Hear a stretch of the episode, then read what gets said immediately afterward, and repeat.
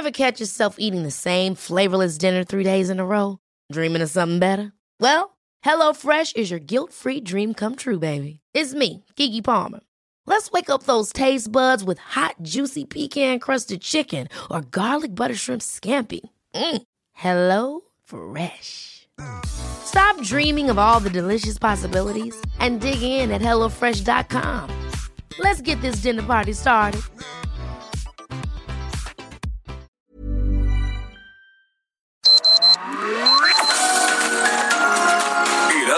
Media Group presenta Sergio Sarmiento y Lupita Juárez.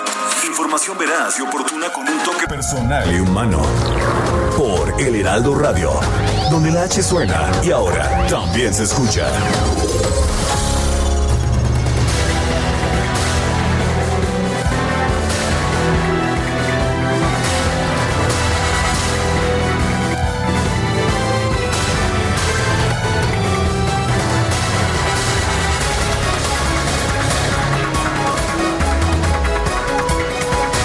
Bueno, la situación generó toda una tormenta de comentarios y de acusaciones en las redes sociales. El ejército entró a catedral, sacó incluso a sacerdotes que ahí se encontraban y tomó control de la catedral metropolitana. Después de, un buen rato de incertidumbre, la Arquidiócesis Primada de México anunció que los servicios religiosos en la Catedral Metropolitana se van a suspender debido a los festejos patrios.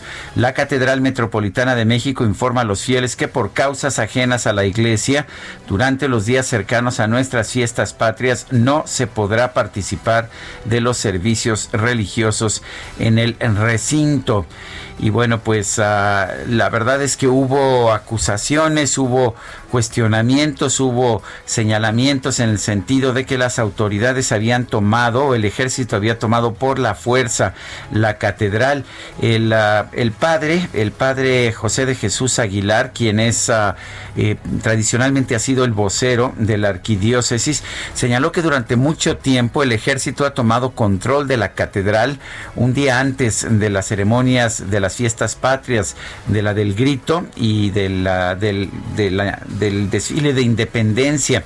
En esta ocasión, dice el padre Aguilar, sin embargo, pues no hubo el contacto con las autoridades eclesiásticas, simple y sencillamente llegó el ejército y dice el padre Aguilar en un mensaje en Twitter, un mensaje grabado que esperan pues que haya una mejor comunicación por parte del gobierno en este sentido, de manera que ya sabemos lo que pasó, hay control militar de la catedral por razones de seguridad, esto para pues para prepararse para el, para el día del grito que será mañana.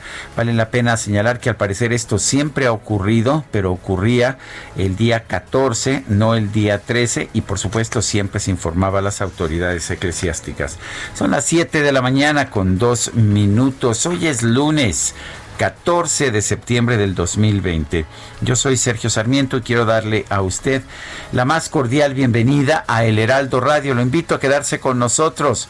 Aquí estará bien informado también podrá pasar un rato agradable ya que siempre hacemos un esfuerzo por darle a usted el lado amable de la noticia, siempre y cuando por supuesto la noticia lo permita. Guadalupe Juárez, ¿cómo estás? Muy buenos días. Hola, ¿qué tal? Sergio Sarmiento, buenos días para ti amigos, qué gusto saludarlos en este inicio de semana. Bienvenidos a las noticias. Les tengo información que tiene que ver con las vacunas contra el COVID. La Secretaría de Salud informó que el número de casos confirmados por COVID en México ha aumentado a 660 68.381. En cuanto a decesos, el número alcanzó la terrible cifra de 70.821 personas. Y bueno, pues eh, cabe señalar que el subsecretario Hugo López Gatel negó que en el caso de la vacuna rusa se tenga contemplada la llegada de 32 millones de dosis, como se informó la semana pasada, debido a que no existe tal autorización por parte de COFEPRIS, que es el órgano regulador. Lo que se ocurrirá es la participación de mexicanos en la fase 3 del estudio. No hay acuerdo alguno del gobierno de México con el gobierno ruso para que se transfieran o se compren vacunas que aún no han sido sujetas a una evaluación en México, que mexicanos y mexicanas participen en ensayos clínicos atiende a la lógica, a las reglas, a la reglamentación y a los estándares éticos de la investigación clínica en sujetos humanos. Sobre la denuncia que interpondrá en la Fiscalía General de la República, pues eh, el PAN, legisladores panistas, por el manejo que ha llevado la Administración Federal frente a esta pandemia, López Gatel, pues eh, dijo que no iba a polemizar y que más bien se trataba de un asunto electoral. Lamentó que en presupuestos no se etiqueten recursos directos de cobro de impuestos a ciertos productos para programas de salud pública en materia de prevención de la obesidad y de la diabetes. Él, como ustedes saben, pues ha tratado de tomar este tema de, pues recurre, ¿no? es es un, un, asunto recurrente y bueno, pues aquí el, el punto es que siguen muriendo personas por COVID. En otros temas, Margarita Zavala, presidenta de México Libre, presentó ante el Instituto Nacional Electoral un recurso de impugnación luego de que el Consejo General le negó el registro como partido político. Margarita Zavala fue acompañada por su esposo, el expresidente Felipe Calderón. Rechazó que la organización haya presentado aportaciones no identificables, como dijeron algunos consejeros electorales. En un mitin virtual dijo que sabiendo que desde Palacio Nacional se les persigue por pensar distinto, fueron cuidadosos en cumplir cada uno de los requisitos establecidos por la ley para obtener el registro. Dijo Margarita Zavala que se, han entregado al INE copias de las identificaciones de quienes realizaron las aportaciones, mostraron su firma, proporcionaron sus RFC, las copias de las tarjetas a partir de las cuales se realizaron estas aportaciones e incluso sus direcciones, aun cuando eso representa presentaba un riesgo. Que digan que son aportaciones irregulares o no identificables es una mentira, atropella nuestros derechos, nos indigna y no lo vamos a permitir, es lo que dijo Margarita Zavala. Son las 7 de la mañana con 6 minutos.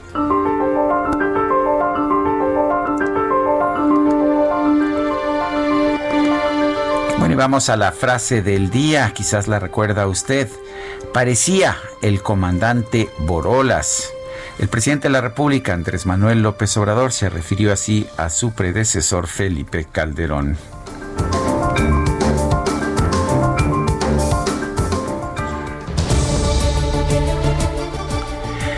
Y las preguntas, ya sabe usted que nos gusta hacer preguntas y a muchos de nuestros amigos del público les gusta responder. El viernes pasado preguntamos, ¿Es el presidente López Obrador liberal o conservador? Liberal nos dijeron 5.1%, conservador 45.5%, ninguno de los dos 49.4%. Recibimos 24.768 votos, una nutrida cantidad. Y esta mañana, muy temprano en la mañana, ya coloqué en mi cuenta personal de Twitter, arroba Sergio Sarmiento la siguiente pregunta. ¿Es la rifa del avión presidencial la mejor manera de recaudar fondos para el sector salud? Nos dijo que sí, 2.7%. Nos ha dicho que sí. Recuerde usted que puede votar a todo lo largo del día de hoy hasta las seis y pico de la mañana de mañana. 2.7% que sí, que no, 95%. No sabemos. 2.3%. En 35 minutos hemos recibido 1.672 votos.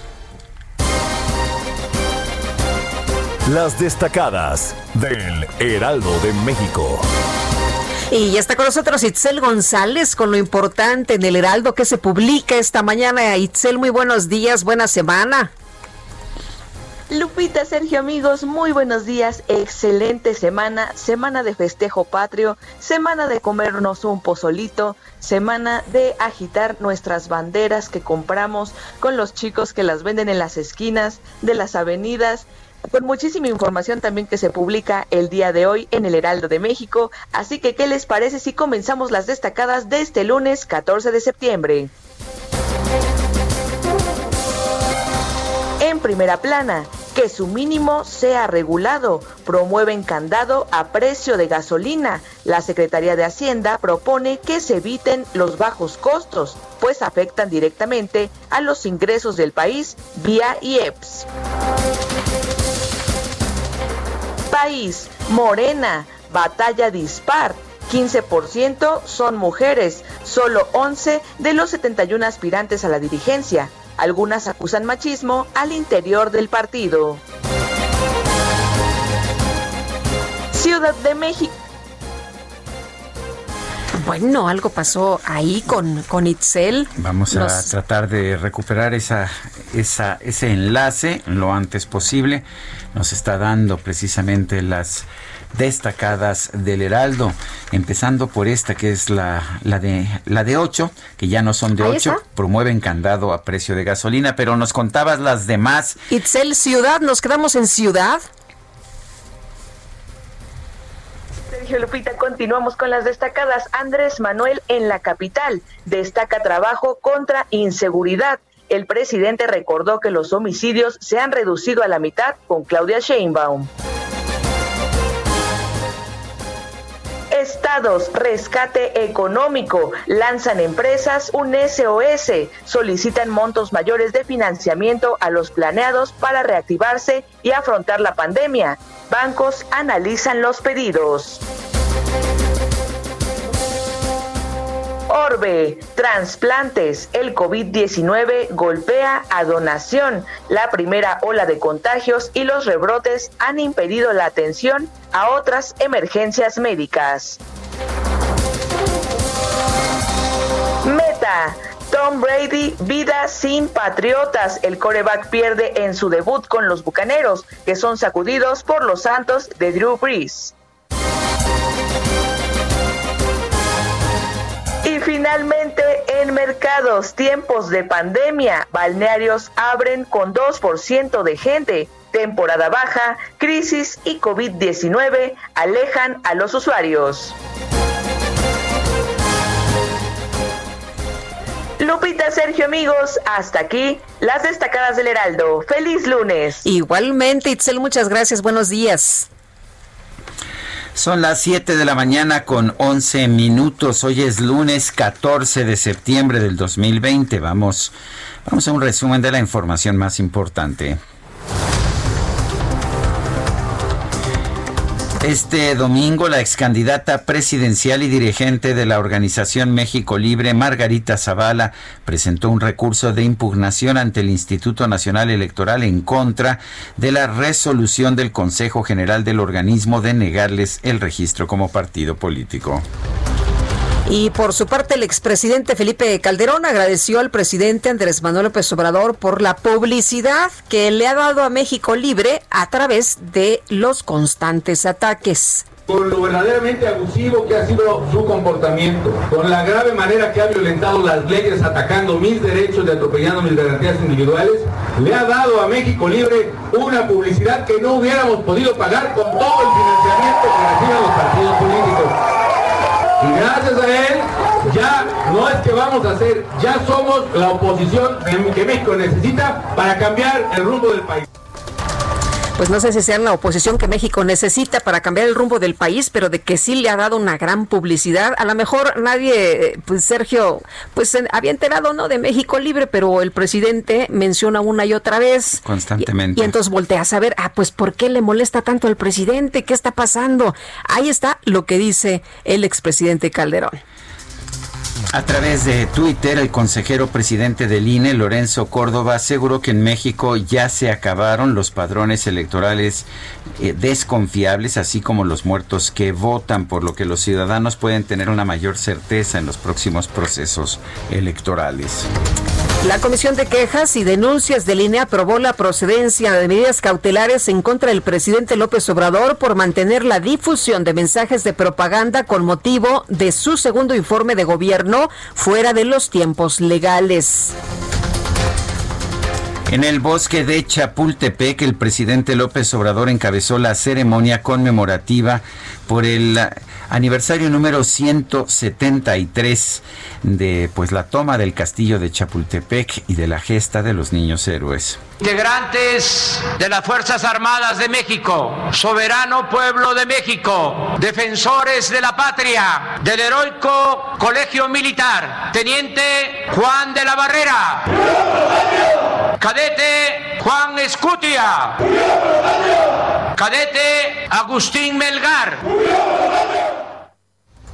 El presidente también acudió a la inauguración de la primera etapa del Parque Cuitláhuac en Iztapalapa. El mandatario aseguró que el proyecto es muy importante porque aprovecha un terreno que antes era un basurero. Celebro también la recuperación de este espacio, el que este espacio que era un basurero de la Ciudad de México se convierta en este parque, que estemos inaugurando una primera etapa y que exista el compromiso de terminar de arreglar las 150 hectáreas este parque. Imagínense el simbolismo, el significado que tiene que se convierta este basurero en un parque más tarde, el presidente López Obrador realizó un recorrido por las obras de ampliación de la línea 12 del metro de la Ciudad de México en la alcaldía de Álvaro Obregón, donde aseguró que el proyecto ya lleva un avance del 85%. En su discurso, el presidente destacó el respaldo que ha tenido durante su trayectoria política por parte de la jefa de gobierno Claudia Sheinbaum y la alcaldesa de Álvaro Obregón, Laida Sansores. Claudia, siempre lo he dicho de manera resumida, es una mujer honesta, inteligente, trabajadora y con convicciones. Y lo mismo puedo decir de Laida Sansores, una mujer perseverante, que no se ha rendido nunca nos tocó abrir brecha, abrir camino juntos en el sureste, cuando era difícil enfrentar el autoritarismo. Padecimos juntos de fraudes electorales.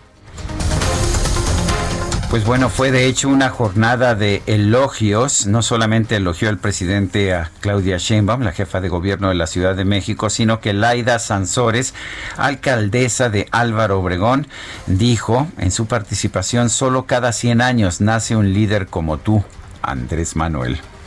¿Qué tal? No, hombre, estuvieron buenos los guayabazos. Dicen que Laida Sansores pues eh, quiere gobernar Campeche y que prácticamente pues recibió eh, la, luz verde, ¿no?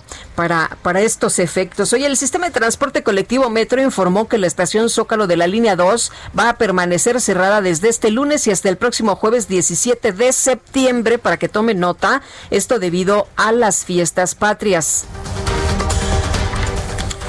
La Catedral Metropolitana informó que el ejército tomó control de la Plaza de la Constitución, lo que dificultó la entrada de feligreses al recinto. El arzobispo primado de México, Carlos Aguía Retes, consideró que faltó una comunicación correcta con las autoridades federales para aplicar los protocolos previos a las fiestas patrias. Y las activistas que mantienen tomadas las instalaciones de la Comisión Nacional de los Derechos Humanos convocaron a realizar este lunes un acto denominado Antigrita como protesta por la realización del grito de independencia. Mujeres víctimas de tortura sexual durante el operativo policíaco de San Salvador Atenco en 2006 denunciaron que la Fiscalía del Estado de México ha obstaculizado la investigación del caso, a pesar de la atracción de la Fiscalía General de la República y del fallo de la Corte Interamericana de Derechos Humanos. Diputados locales de Chihuahua, del PAN, PT, PRI, Nueva Alianza, Encuentro Social y Partido Verde anunciaron que van a acudir ante tribunales internacionales para que México y Estados Unidos revisen el Tratado de Aguas a fin de garantizar el abasto para los productores de la entidad. El dirigente nacional del PAN, Marco Cortés, informó que este lunes va a presentar una denuncia de hechos ante la Fiscalía General de la República en contra del subsecretario de Prevención y Promoción de la Salud, Hugo López Gatel, y quienes resulten responsables por presuntas omisiones y negligencias en la atención del coronavirus en México. Bueno, y desde Palacio Nacional, el subsecretario López Gatel consideró que esta acción corresponde a estrategias político-electorales. Pues ninguna postura, yo no me meto en política electoral. Cualquier partido político tiene derecho a expresarse o hacer acciones según corresponda o según se apegue a la ley. No hay duda de que en periodos preelectorales los partidos políticos tienen la necesidad de mostrar que están activos y que tienen alguna función pública que, que la sociedad pudiera apreciar. Adelante, que todo el mundo actúe según su conciencia y ojalá para el bien público. Por otro lado, el funcionario indicó que solo siete estados del país no han entrado a una etapa descendente en la epidemia de COVID-19 cada una de las 32 entidades federativas y solamente 7 permanecen con un incremento en el número de casos o una falta de reducción en el número de casos. 7 de 32. Las restantes 25 se encuentran ya en una fase de descenso con al menos 2 a 3 semanas de descenso, algunas ya 10 semanas de descenso. No hay duda de que en México la epidemia va a la baja. Bueno, y en el panorama nacional, el subsecretario López Gatel reportó una reducción de 9% en el registro de casos estimados de COVID, 2% más pacientes recuperados y 55% menos muertos. El reporte completo de la Secretaría de Salud señala que en México ya se alcanzaron 70.821 muertes por COVID-19. Los contagios ascienden a 668.381. Carmen Hernández, jefa del Departamento de Áreas Críticas del Instituto Nacional de Enfermedades Respiratorias, informó que el organismo mantiene un nivel de ocupación hospitalaria superior al 85%. El director general del IMSOE, Robledo, informó que durante la emergencia sanitaria más de 14 mil derechohabientes del instituto han sido atendidos en hospitales privados, especialmente mujeres embarazadas. El gobierno de la Ciudad de México informó que 16 colonias se sumaron a las zonas que van a recibir atención prioritaria por la emergencia sanitaria durante esta semana. Sin embargo, otras 16 colonias salieron de la lista. El gobierno de Israel aprobó un cierre total de tres semanas para tratar de frenar la segunda oleada del coronavirus en ese país. Las personas no podrán salir a más de 500 metros de su domicilio y se van a cerrar todas las actividades no esenciales. Y el, canciller de Austria, Sebastián Kurz, señaló que su país se encuentra en el comienzo de la segunda oleada de la pandemia, ya que las cifras de contagios aumentan cada día. El conteo de la Universidad Johns Hopkins de los Estados Unidos reporta que en todo el mundo ya hay 29 millones 26 mil casos de COVID-19 y más de 924 mil muertes. El director general de la Organización Mundial de la Salud, Tedros Adhanom Ghebreyesus, aconsejó, escuche usted, no utilizar algunos tipos de saludos adoptados durante la emergencia sanitaria, como el choque de codos, ya que provoca que las personas se pongan a menos de un metro de distancia entre sí o sea que ni, ni de codazos nos podemos ni de codito, no, nada. Entonces de besos ni hablamos, ¿verdad? No, menos, menos, compañero, menos. Ay, qué aburrida es la vida COVID. Ay, ay, ay. Bueno, la Cámara, la Cámara Nacional de la Industria de la Radio y la Televisión informó que este domingo falleció Carlos Aguirre Gómez, radiodifusor, exdirector de Grupo Radio Centro. Eh, Guadalupe Juárez y yo trabajamos con él muchos años, eh, un hombre bueno, un buen jefe, un hombre justo. Yo lo único que puedo decir es que es con mucha tristeza, con mucha tristeza que me entero de la muerte por infarto de don Carlos Aguirre Gómez. Eh, lo único que puedo decir es que se nos fue un gran radiodifusor, se nos fue un hombre, un hombre muy justo. Trabajamos con él muchísimos años, Sergio, lo conocimos, conocimos su manera de, pues, de hacer las cosas y la verdad es que lo hacía bien. Lo que hacía, lo hacía muy bien.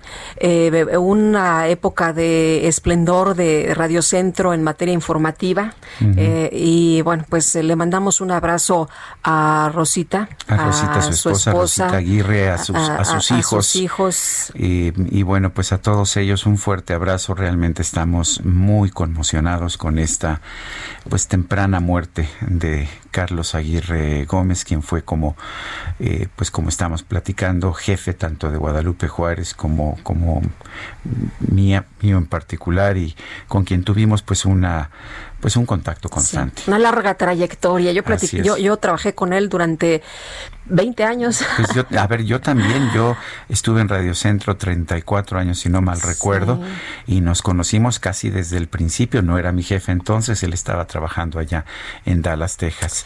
Son las 7 con 24. Vamos a la información deportiva rápidamente antes de ir a una pausa.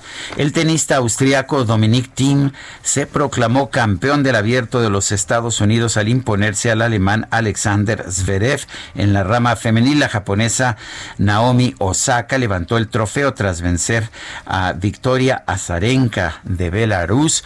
Y bueno, pues uh, vamos a tener mucha más información deportiva. Empezó la temporada del fútbol americano con triunfos de los empacadores de Green Bay, de los Ositos de Chicago también. Y bueno, mucho de qué platicar. Julio Romero nos traerá toda la información un poco más adelante. Guadalupe Juárez y Sergio Sarmiento estamos y también debemos decir con mucho gusto y con mucho orgullo en esta casa eh, en la que llevamos más de un año, el Heraldo de México. Regresamos.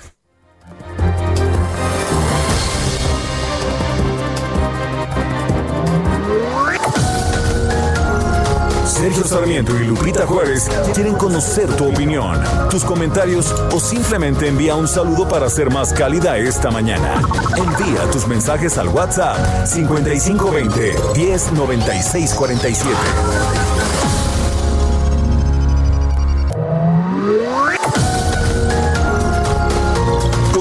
Con Sergio Sarmiento y Lupita Juárez por El Heraldo Radio.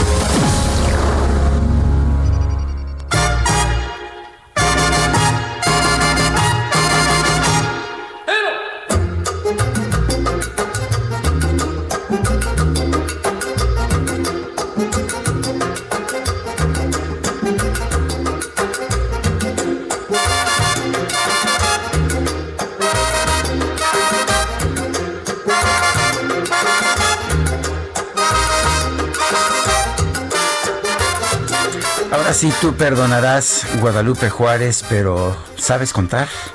Sí. Bueno, una de dos. Puedes contar hasta cinco porque es el mambo número cinco. o puedes no contar conmigo porque me voy a dedicar a bailar todo el programa. Hombre, qué buena idea. Pero un mambo, ¿te parece bien? Me parece muy bien. Lo único que no me parece bien es que no me invites a bailar. Bailemos, pero tiene que ser a dos metros de distancia. No importa. Échale.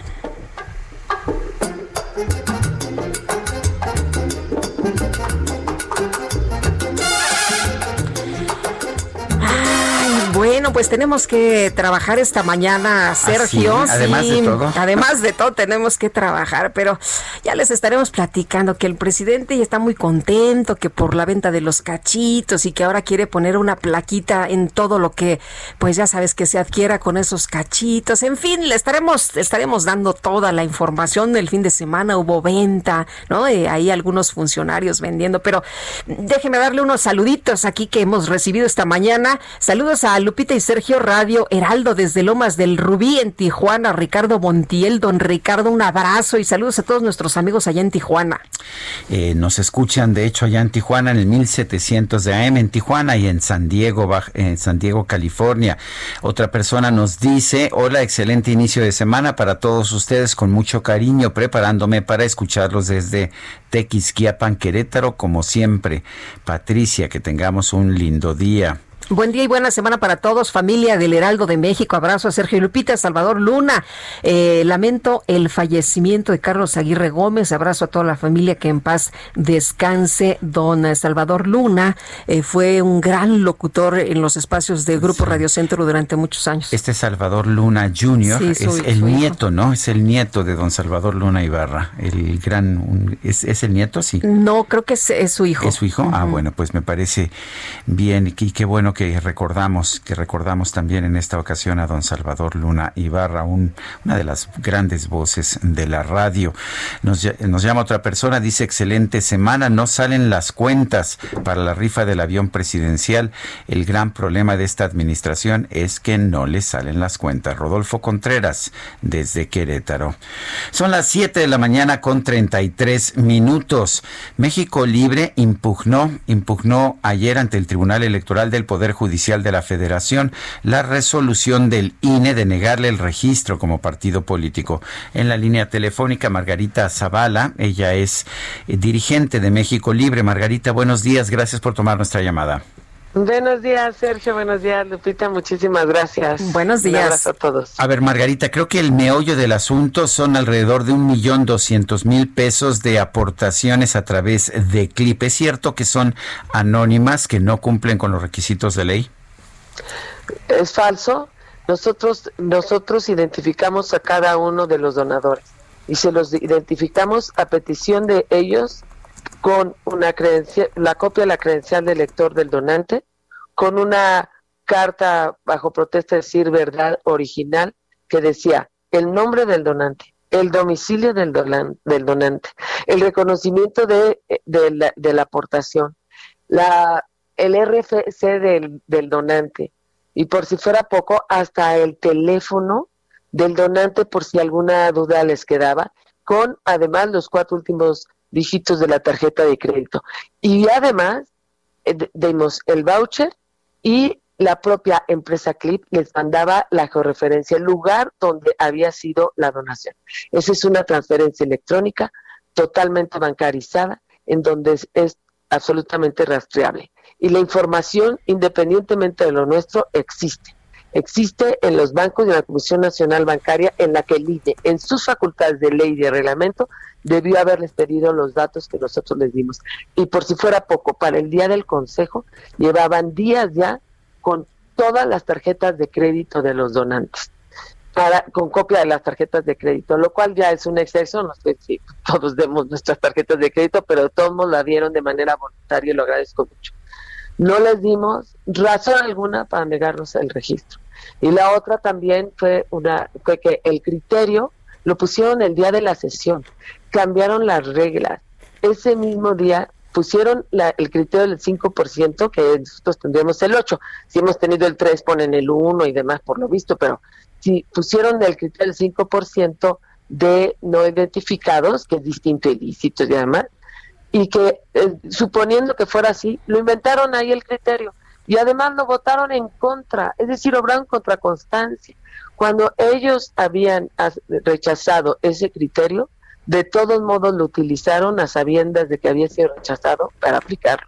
Y la otra razón es una vista, así se llama algo que todavía ni siquiera ha iniciado procedimiento porque no lo habían considerado serio, del 4 de agosto que rechazaron desde el inicio de la sesión la propuesta de que, como, o sea, lo que aceptaron al inicio de la sesión es que a pesar de, de procesos pendientes se resolvieran los registros.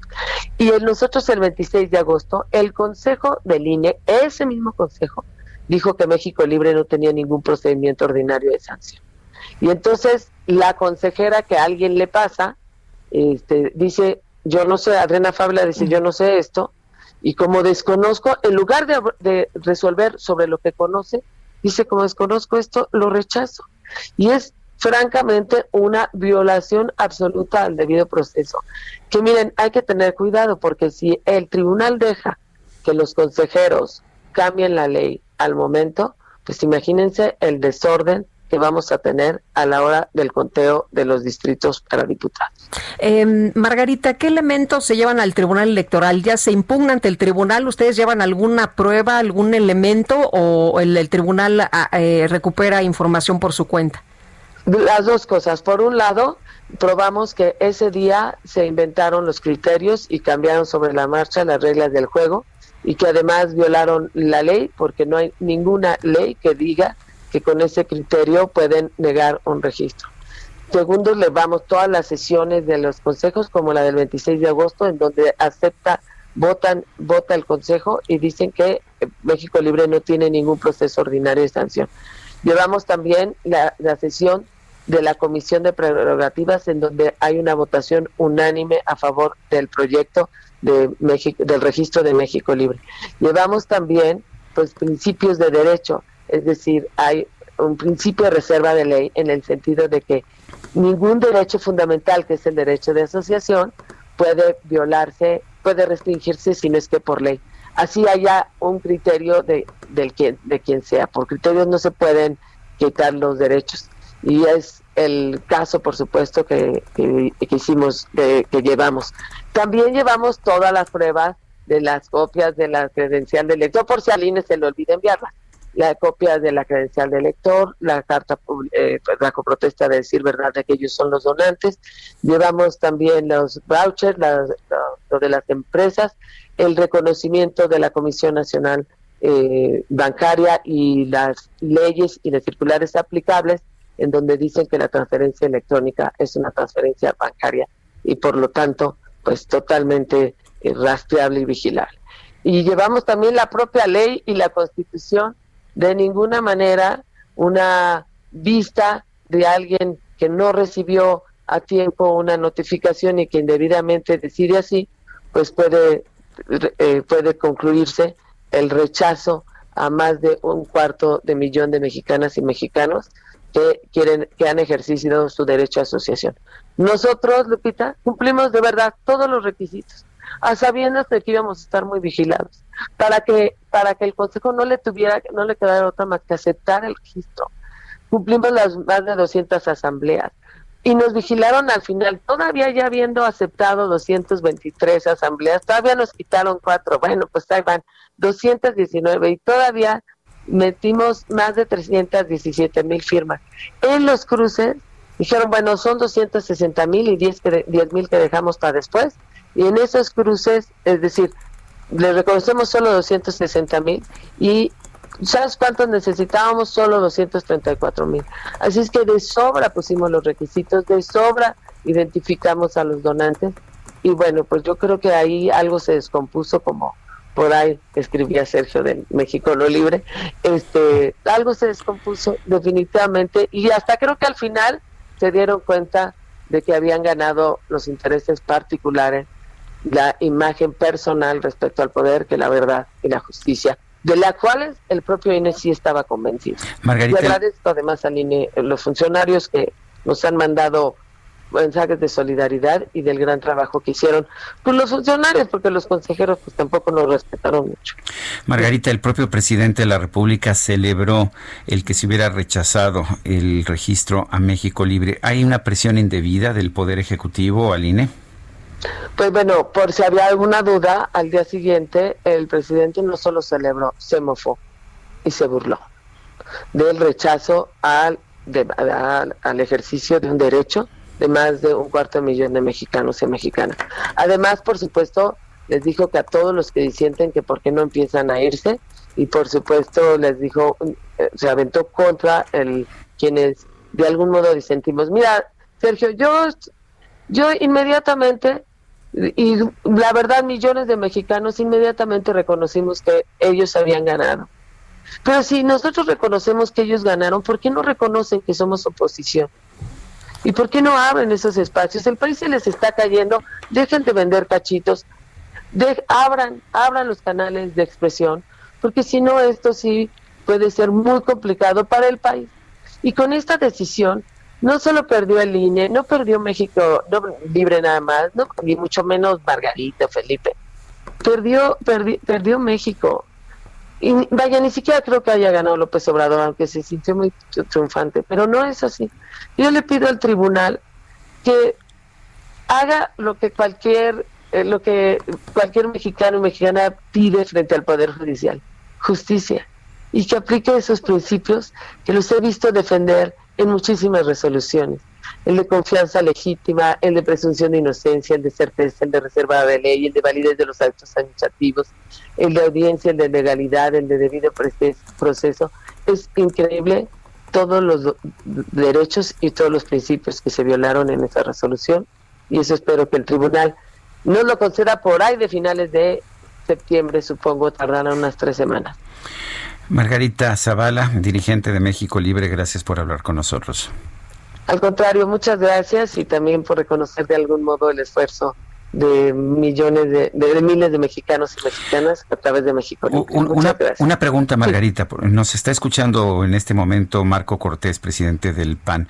Eh, hay quien dice que el registro a México Libre dividiría el voto panista, dividiría el voto eh, de la centro derecha y que esto no es bueno para el país. Eh, ¿Tú buscarías algún tipo de acuerdo con el Partido Acción Nacional? Yo creo que es importante siempre construir a partir de muchas de muchas circunstancias.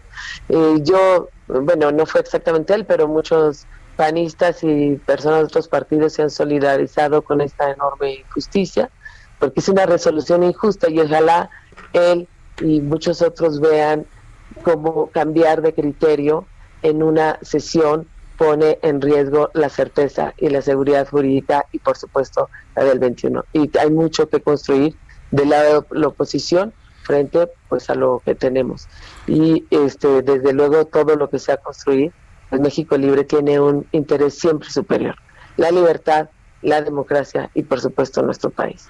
Y bueno, si puedo, pues lo escucho, no sé, creo que tengo tres entrevistas, pero no, no te preocupes. Muchas gracias. Gracias, Margarita. Hasta luego, gracias. Bueno, y Marco Cortés, presidente nacional del Partido Acción Nacional, ¿cómo te va? Muy buenos días.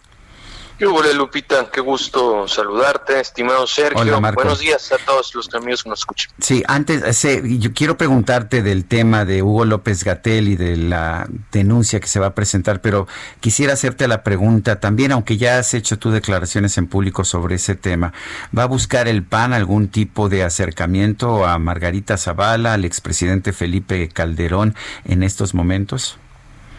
Bien, primero tenemos que esperar a que se desahogue eh, la última etapa en este proceso de la revisión de la conformación de los nuevos partidos y cuando esto esté en firme, pues será el momento de que todos los mexicanos que querramos un verdadero contrapeso, un verdadero equilibrio en el país, pues sumemos esfuerzos. Eh, Marco, eh, decía a Gustavo Madero el otro día ¿no? que estaban dispuestos hasta ponerle alfombra roja y barrerle ahí para que entraran por la puerta grande tanto a Margarita Zavala como a Felipe Calderón. ¿Es tan importante el regreso de estas dos figuras al partido? Lo que es importante es el país, Lupita. Hoy no hay tiempo para proyectos personales o para cálculos individuales.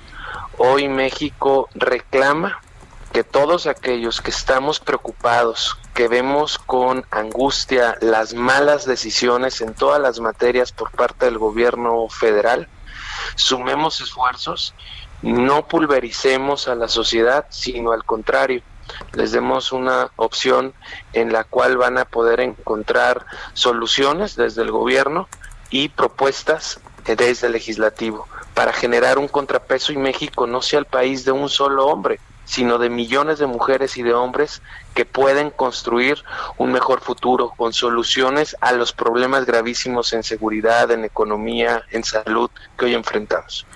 Marco, eh, vamos al tema. Tengo entendido que el PAN va a presentar una denuncia contra el subsecretario de Prevención y Promoción de la Salud, Hugo López Gatel. ¿Qué, eh, ¿Cuáles son los argumentos para esta denuncia? Bueno, el día de hoy a las 11 de la mañana, sí, efectivamente presentaremos una denuncia de hechos contra Hugo López Gatel y contra quienes resulten responsables por las acciones, omisiones y negligencias en el manejo de la pandemia. Es nuestro deber hacerlo, Sergio, porque ya son más de 70 mil personas fallecidas y creemos nosotros que muchas de estas fallecieron debido al mal manejo de la pandemia por parte del gobierno federal. Esas muertes pudieron haberse evitado en muchos casos. Hay en otros países con responsabilidad, países de tamaños similares al de nuestro país, que tienen tasas de letalidad mucho menores, que tienen un mucho menor número de contagios y esta es parte de la responsabilidad que el gobierno federal tuvo que haber asumido. Evidentemente desde el inicio minimizaron la pandemia cuando el presidente llamó a la gente a usar burlonamente estampitas o amuletos, así como a salir a las calles y seguirse abrazando y a la fecha el presidente sigue sin usar cubrebocas y eso manda una señal contradictoria a la sociedad a la que se le está pidiendo activarse pero cuidándose que usen cubrebocas, que tengan la sana distancia y, ahí es donde es inaceptable el manejo de la pandemia. Es el momento, Sergio Lupita, que a la gente le niegan en los hospitales públicos la prueba de COVID, a menos de que ya lleguen con un cuadro muy complicado. Y tú sabes que la detección oportuna hace la diferencia entre poder salir adelante de esta enfermedad. Si tú detectas oportunamente, el tratamiento llega y evita el colapso en los pulmones y mayor daño. Si tú haces la prueba hasta que las personas ya tienen un cuadro infeccioso, ya tienen alta temperatura, ya traen todos los síntomas encima, entonces la probabilidad de que esto no salga bien se incrementa. Entonces, es inaceptable que no hayan hecho caso a las recomendaciones de la Organización Mundial de la Salud y de los científicos de hacer más pruebas de detección y mitigación para tratamiento oportuno. Es inaceptable que hayan anulado las funciones del Consejo de Salubridad General, que es la máxima autoridad en el manejo de salud en México, y que simplemente haya sido sustituido por un vocero que su único dato es el, hacerle caso al presidente de la República y generar un protagonismo diario sin hacer caso a los criterios científicos. Por eh. eso, nosotros vamos a presentar esta denuncia, porque deben recordar, Lupita Sergio, que nosotros hicimos una solicitud de que se aprobara una auditoría externa no vinculante al gobierno para saber cómo se había hecho este manejo respecto de cómo lo han hecho en otras partes del mundo que tienen una tasa de letalidad mucho más bajo. Se negaron a hacer esta auditoría externa con especialistas y ante esa negativa del gobierno, se supone que el que nada debe, nada teme. ¿Por qué se niegan a una auditoría externa? Ahora es que presentamos entonces esta denuncia de hechos en la Fiscalía General de la República. Eh, Marco, eh, dice López Gatel que estas declaraciones y estas eh, acciones que ustedes han emprendido es porque pues ya están metidos en el tema político electoral.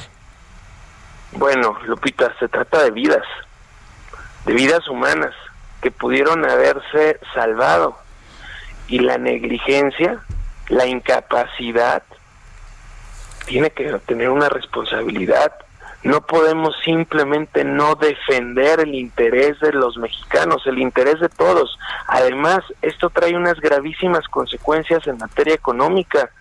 De hecho, recientemente seis exsecretarios de salud en el país hicieron varias recomendaciones concretas, puntuales, en donde decían que de aplicarse estas, en un mes podríamos estar en una situación claramente mejor.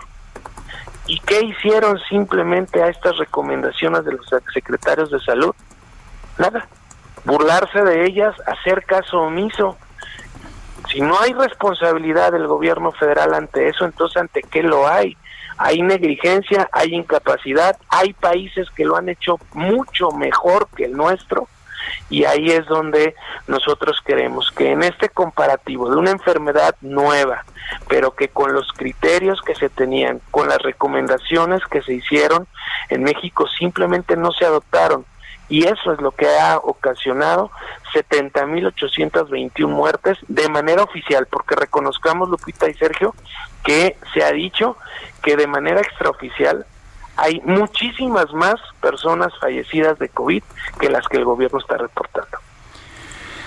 Bueno, pues yo quiero agradecerte, Marco Cortés. A propósito, una última pregunta. ¿Ya compraste tu boletito de la rifa del avión? Bueno, ese distractor yo creo que no nos debe de ocupar. Lo que sí es que vamos a presentar, Sergio Lupita, una solicitud de acceso a la información para saber con qué recursos se compraron los boletos de este sorteo y se están repartiendo en el INSABI y en las diferentes oficinas gubernamentales. No más falta que sea con recursos del gobierno. Y que no haya medicinas pero sí haya cachitos, que no haya atención para los niños con cáncer, pero sí estén repartiendo boletos para la rifa de esta idea maravillosa que tuvo el presidente de la República de un avión que ni siquiera se va a rifar porque se sigue pagando con un arrendamiento financiero. De verdad, puro espectáculo y cero resultados. Bueno, quiero agradecerte, Marco Cortés, el que hayas tomado nuestra llamada esta mañana. Son las 7 de la mañana con 54 minutos. Tenemos unos, unos segundos. Vamos a enlazarnos a la conferencia de prensa de Andrés Manuel López Obrador y de ahí nos vamos a un corte. Guadalupe Juárez y Sergio Sarmiento estamos en el Heraldo Radio. No es posible que solo 15 días cada vez que hay un proceso electoral es cuando se puede solicitar una consulta.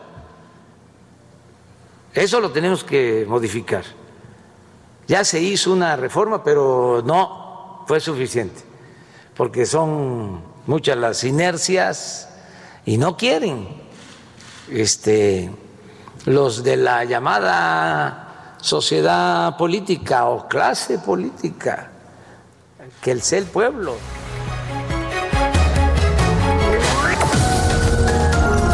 Sergio Sarmiento y Lupita Juárez quieren conocer tu opinión, tus comentarios o simplemente envía un saludo para ser más cálida esta mañana.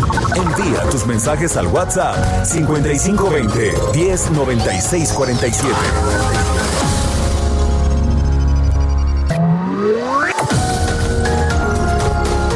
Continuamos con Sergio Sarmiento y Lupita Juárez por El Heraldo Radio.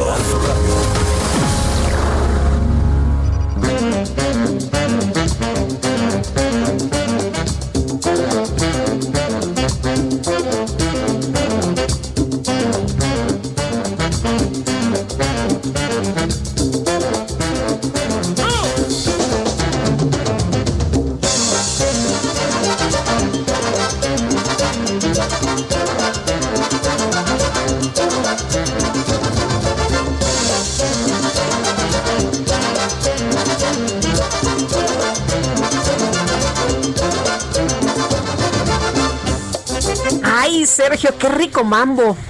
Eh, es que así se llama, ¿verdad? yo pensé que, yo pensé que nuestra productora se había dejado llevar por, ya sabes, por ah, el ritmo, por ah, eh, la falta de objetividad periodística. Nos había dicho que rico mambo, pero no, así se llama. Así se llama. Este rico mambo, precisamente.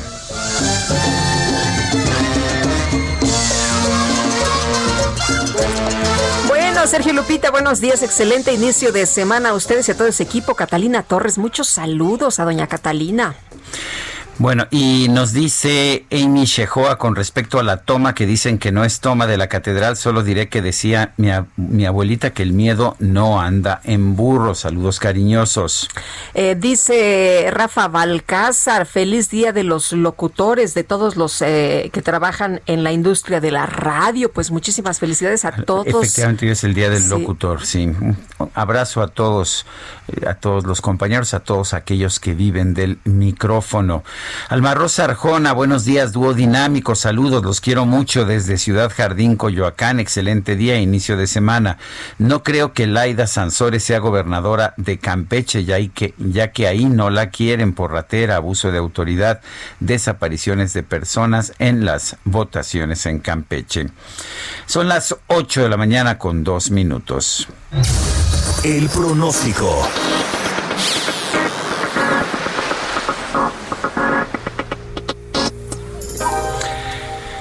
Javier Rodríguez, meteorólogo del Servicio Meteorológico Nacional de la Conagua. Adelante con el pronóstico. Hola, muy buenos días, Sergio. Muy buenos días, Lupita. Y muy buenos días también a su auditorio. Para el día de hoy tendremos el Frente Frío número 3, el cual va a recorrer lentamente los, los estados del norte y del noreste de nuestro país.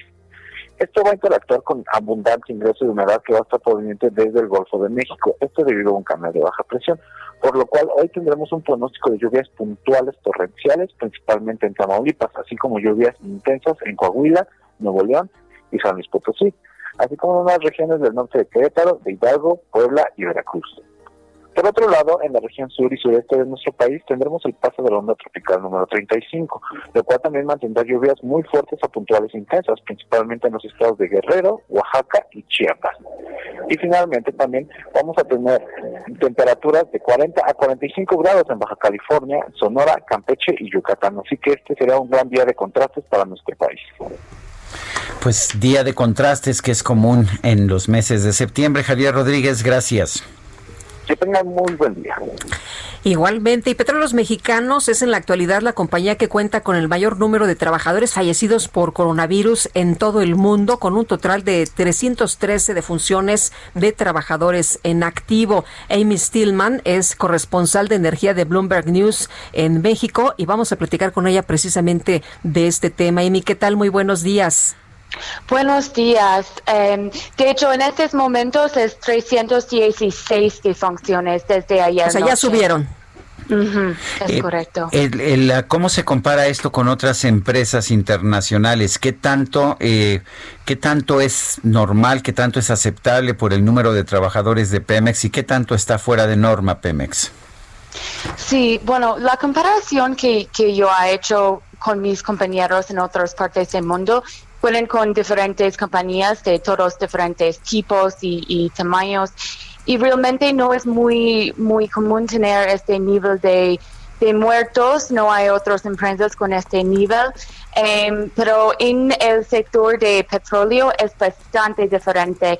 Por ejemplo, en el caso de Shell y BP y otras empresas internacionales, ellos son en como docenas, en 20, algo como nada más que esto. Entonces, sí parece algo muy, muy em, extremo en el caso de Pemex.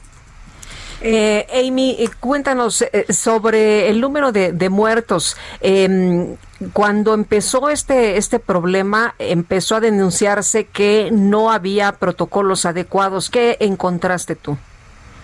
Sí, bueno, que, fue uh, claro en, mi, en mi, mis entrevistas con más que docenas de, empleados y, contratistas y, otras personas um, cerca de, ellos, fueron que en los meses de marzo y abril no hubo um, medidas suficientes de saneamiento y sana distancia. O sea, en los dos meses después del inicio de la pandemia en México y en el mismo tiempo eh, las plataformas en donde existen más brotes eh, de la empresa fueron operando en su en su máxima capacidad. O sea como ellos estaban operando con alrededor de 200 o 300 trabajadores cada uno. Y el problema en este caso es que ellos duermen juntos como en cuartos de 15 metros cuadrados, todos comen juntos en comedores mal ventilados y los trabajadores viajan entre las plataformas con frecuencia. Entonces se parece una situación como muy riesgosa para la propagación del virus. ¿Qué tanto afecta esto a, Pemex comercialmente o en los mercados? O, simple y sencillamente a los mercados les da igual que, tenga un número tan grande, 316, 316 muertos? Sí, sí, es una buena pregunta. Hasta ahora no, no hubo un efecto muy claro, pero en los últimos días o, en la semana eh, pasada, el presidente... Uh, López Obrador dijo que en algunas operaciones en las plataformas fueron uh, suspendidos por, por el virus, por la propagación del virus. Y también hubo un caso muy grande del, de, del brote en una de las, las, plataformas más grandes de Pemex, se llama El Señor de Mar, y este fue en agosto. Entonces sí parece que hay algún impacto en la producción pero no hay un número claro en este momento. Eh, a pesar del número de muertos, ¿han cambiado las cosas, Amy? ¿Se han hecho diferentes las acciones después de ver este número tan grande de personas, de trabajadores que han perdido la vida? Sí, en los meses como en comento en la, el mes de mayo y, y en junio y julio y hasta ahora, eh, Pemex comenzó con em, la práctica de dar sus trabajadores em, pruebas eh, rápidas antes que ellos suben a las plataformas. Este es en las plataformas. Y este obviamente es una práctica muy buena. y en el mismo caso también ellos están haciendo trabajo, o como comenzó con la evacuación de trabajadores en el fin de, de, abril, inicio de mayo, y ahora las plataformas están operando a la mitad de su capacidad. Y también este ayuda mucho em, en, disminuir el impacto, pero al mismo tiempo, em, las, bueno, las políticas no están uniformes. Por ejemplo, en algunos lugares eh, como la refinería de Salina Cruz y la refinería de Catareta, los trabajadores también en tierra eh, me dijeron que aún ellos no están recibiendo cubrebocas, están trabajando muy cerca de los otros trabajadores, no hay sana distancia y, y hay muchos trabajadores vulnerables que continúan a operar Em, en sus lugares de trabajo. Entonces, em, es, diferente en diferentes lugares. En algunos lugares de Pemex sí están uh, usando estas medidas correctas, pero no en, en todos. Yo quiero agradecerle a Amy Stillman, corresponsal de energía de Bloomberg News en México, el haber conversado con nosotros esta mañana. Muchas gracias. Bueno, y en, en otros temas, América Móvil acaba de llegar a un acuerdo con la empresa Verizon de los Estados Unidos para venderle TrackPhone, TrackPhone Wireless Inc., que es una subsidiaria de América Móvil eh, que tiene el servicio de prepago más grande de los Estados Unidos que presta servicios a 21 millones de suscriptores. El precio de venta acordado es de 6.250 millones de dólares, de los cuales la mitad se van a pagar en efectivo y la otra mitad en acciones de Verizon.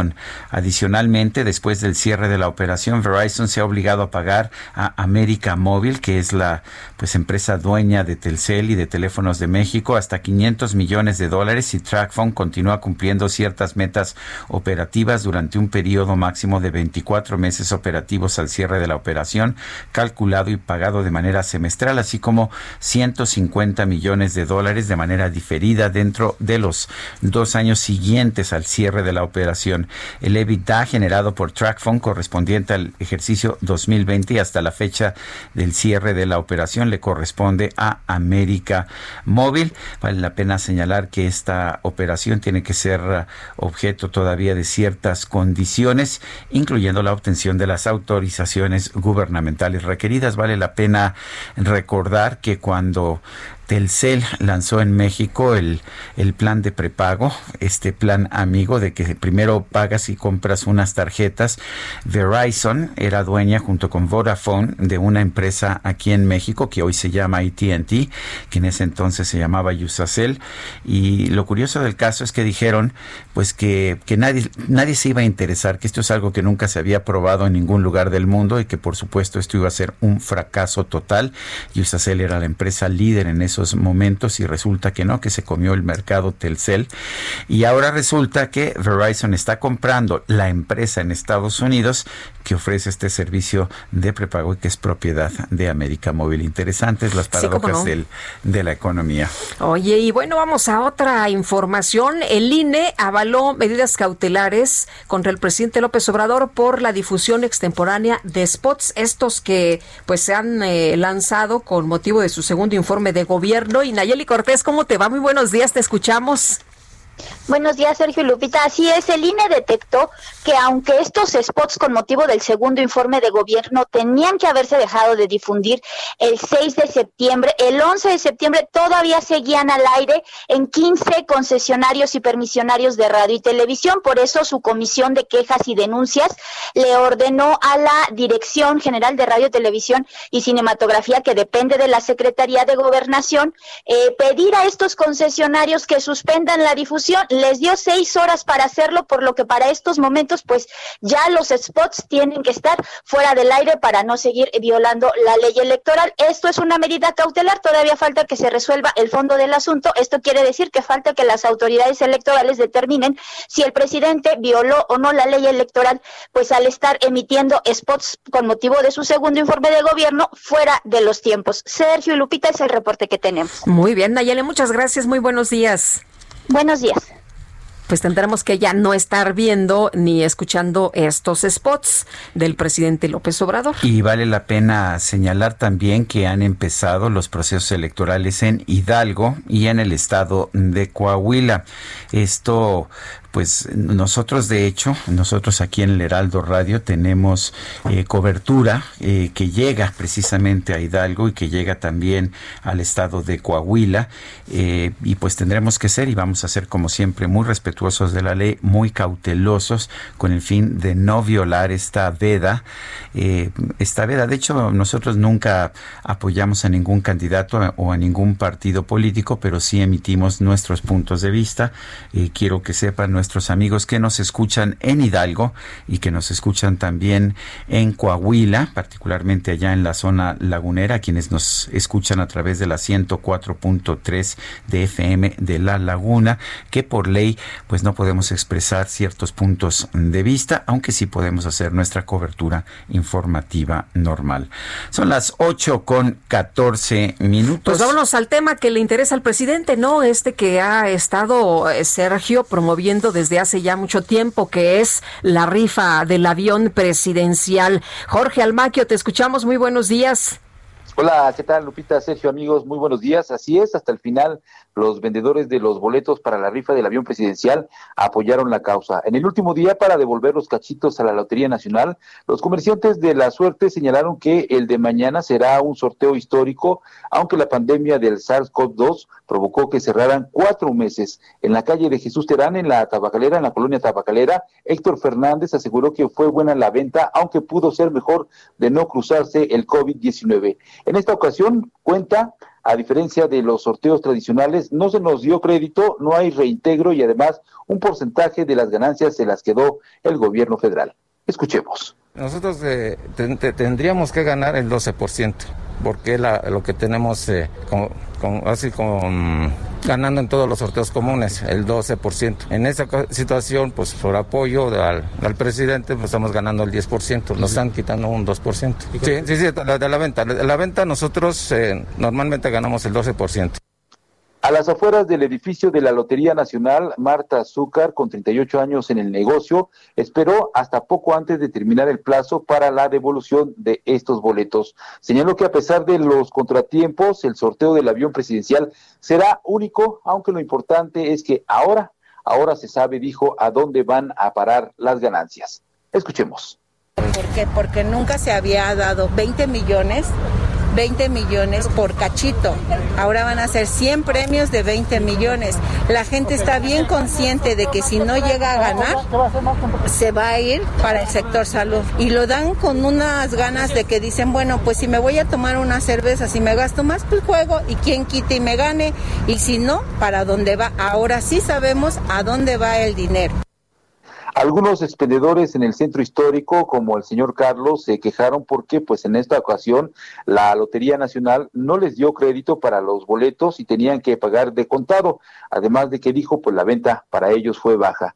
Dijo que vendieron poco, no hubo crédito y, bueno, tuvieron que pagar los boletos de contado, por lo cual, pues, algunos de ellos o la mayoría, pues, devolvió los boletos el día de ayer. A diferencia de Carlos, Fabiola Munguía, quien tiene su expendio a un costado del templo de San Hipólito, dijo que ya no devolvería nada porque este domingo, pues hasta las 4 de la tarde, ya solo le quedaban dos cachitos de una serie y bueno, dijo, vamos a ver qué pasa en estas horas, en estos días, para que ver, ver si estos boletos se van y pueden participar el próximo, o sea, el día de mañana, el 15 de septiembre, en esta rifa del avión presidencial.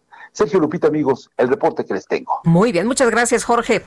Buen día. Hasta, luego. Muy buenos días. Pues muy redituable para el presidente López Obrador este tema del avión, eh, aunque pues económicamente él tuvo que poner, ¿no? Ha tenido que poner de la rifa, ha tenido que comprar sus propios boletos. Obligaron, por cierto, a algunos trabajadores a adquirir estos boletos, dos, dos por cierto, por piocha. Eh, y bueno, pues eh, vamos a estar atentos. la rifa de la aeronave se... bueno, es que no es la rifa de la aeronave, ¿verdad? No, es la rifa eh, en honor, en homenaje a la aeronave. bueno, son las... ya es mañana, por cierto. Son las 8 con 18. El Químico Guerra con Sergio Sarmiento y Lupita Juárez.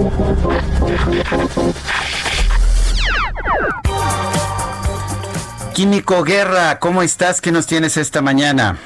Buen inicio de semana, Sergio Lupita. Bueno, yo no voy a comprar ningún cachito de la de la aeronave, porque es mejor hacer las cosas bien, ¿no? Por ejemplo, estar bien sano y preparado por si se presenta esta sindemia. Vuelvo a insistir en lo que comenté el viernes con ustedes. Hay que vacunarse a partir de octubre. Eso sí es mucho más importante que cualquier cachito. Pues tienes, tienes mucha razón, mucha razón, Químico. Yo sabes que tampoco compré este cachito ni, ni nada relacionado con el, con el avión, pero sí hice donaciones a Nariz Roja y algunas otras eh, agrupaciones que pues atienden a niños con cáncer. Exactamente. Pues de eso quería hablarles, ¿no? También de que tengamos una alimentación balanceada y tenemos una eh, enorme fortuna en México de contar con una producción de berries, de estas eh, pues eh, frutas, ¿no? Los, los berries famosos, y se les antojaría para el ratito ser Lupita unas berries para el desayuno. Porque fíjense, pues qué tan importantes no serán para nuestras vidas que la Universidad de Finlandia del Este publica en Scientific Reports, una revista científica arbitrada, que los pigmentos naturales en las berries, conocidas como antocianinas, incrementan la función de la enzima sirtuina 6 en las células cancerosas. Esas sirtuinas regulan la expresión de los genes que controlan la función de las células a través de rutas de señalización celular clave. El envejecimiento provoca cambios en las funciones de las sirtuinas y esos cambios contribuyen al desarrollo de diferentes enfermedades. La sirtuina 6 o SIRT6 es una enzima poco estudiada que está ligada al metabolismo de la glucosa. Escribe la doctora Nina Ranastro Rila, autora líder del trabajo. El resultado más interesante de nuestro estudio se relaciona con la cianidina, que es una antocianina encontrada abundantemente en las berries silvestres y también en las berries cultivadas.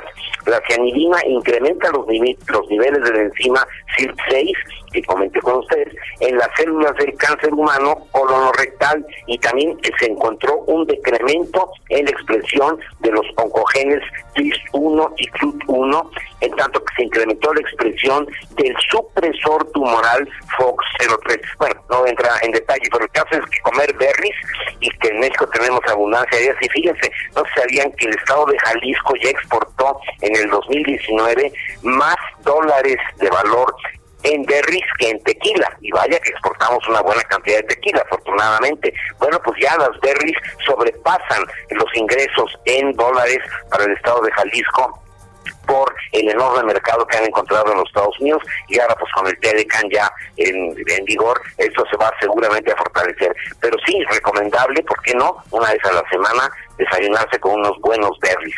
Sergio Lupita. Pues me parece bien. Eh, qué importante es tener una dieta sana para poder mantenerse sano, ¿verdad? Definitivamente. Sergio, uno es lo que uno come, al final de cuentas.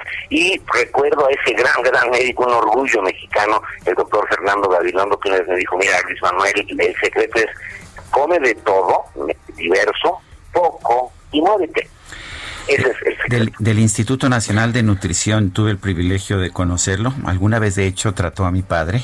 Eh, no sé si fue él personalmente, creo que sí lo, lo vio personalmente una vez, pero era director del Instituto Nacional de Nutrición, un médico muy respetado.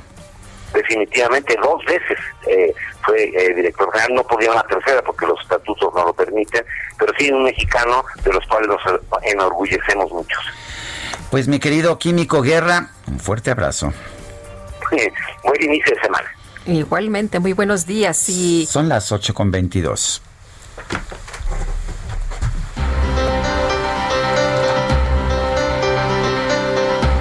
Ya está listo Jorge Ramos, periodista de La Silla Rota. ¿Cómo estás, Jorge? Buen inicio de semana.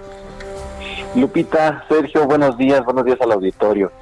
Pues eh, cuando Luis Alberto Valdés murió por coronavirus, las dificultades para su familia que incluyeron, pues primero aceptar el contagio y después conseguir el medicamento que no tenía el Hospital General de Tijuana, estaban lejos de terminar la trayectoria de 28 años como policía municipal que Luis dejó, pues para orgullo de sus hijos y su esposa, el virus la cambió por discriminación y rechazo.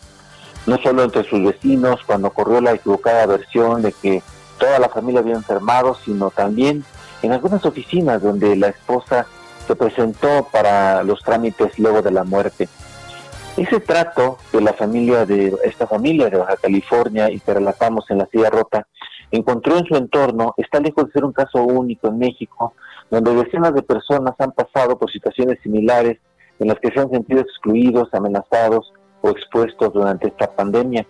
Consultamos al eh, Consejo Nacional para Prevenir la Discriminación, el CONAPRED, bueno, las cifras eh, entre marzo y agosto de este año pues se van elevando y hay eh, por lo menos 424 personas en todo el país que han sido víctimas de discriminación. Así que a la par de COVID-19, hay otra pandemia, la discriminación. Pues qué terrible, ¿no? Porque es producto de la ignorancia, Jorge. Así es, y bueno, ojalá y la gente eh, tomara conciencia de que eh, discriminar en cualquiera de sus formas eh, hace mucho daño y sobre todo encima de padecer una pandemia. Híjole, muchas gracias Jorge, muy buenos días. Buenos días.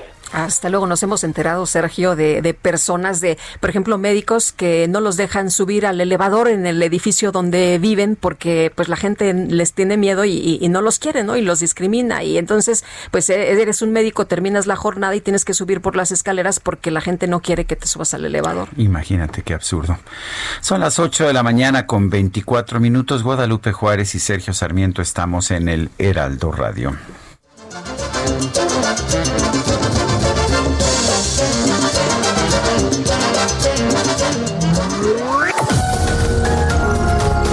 Sarmiento y Lupita Juárez quieren conocer tu opinión, tus comentarios o simplemente envía un saludo para ser más cálida esta mañana. Envía tus mensajes al WhatsApp 5520 109647.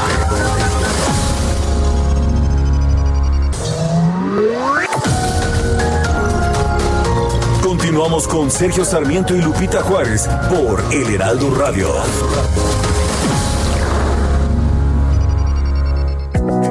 Café Punta del Cielo, el gran café de México, presenta Jaque Mate con Sergio Sarmiento.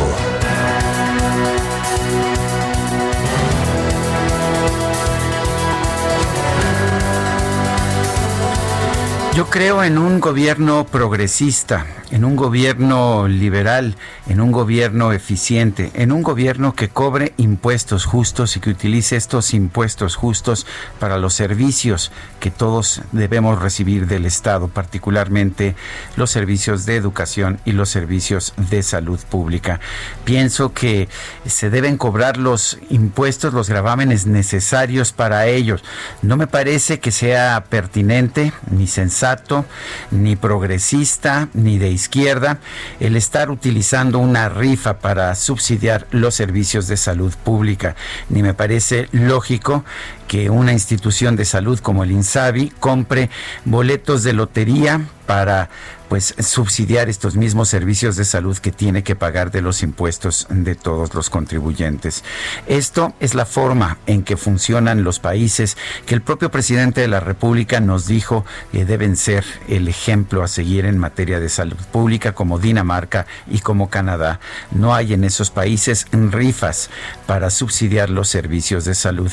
Hay, hay impuestos justos que se aplican de manera justa para los servicios públicos. Ese es el país en el que me gustaría vivir. Yo soy Sergio Sarmiento y lo invito a reflexionar.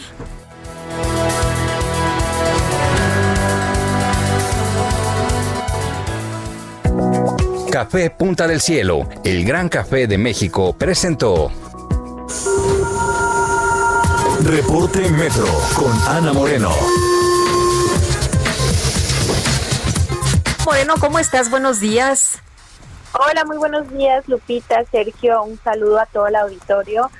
Les informo que al momento la red opera con afluencia moderada y un intervalo entre cada tren de cuatro minutos aproximadamente.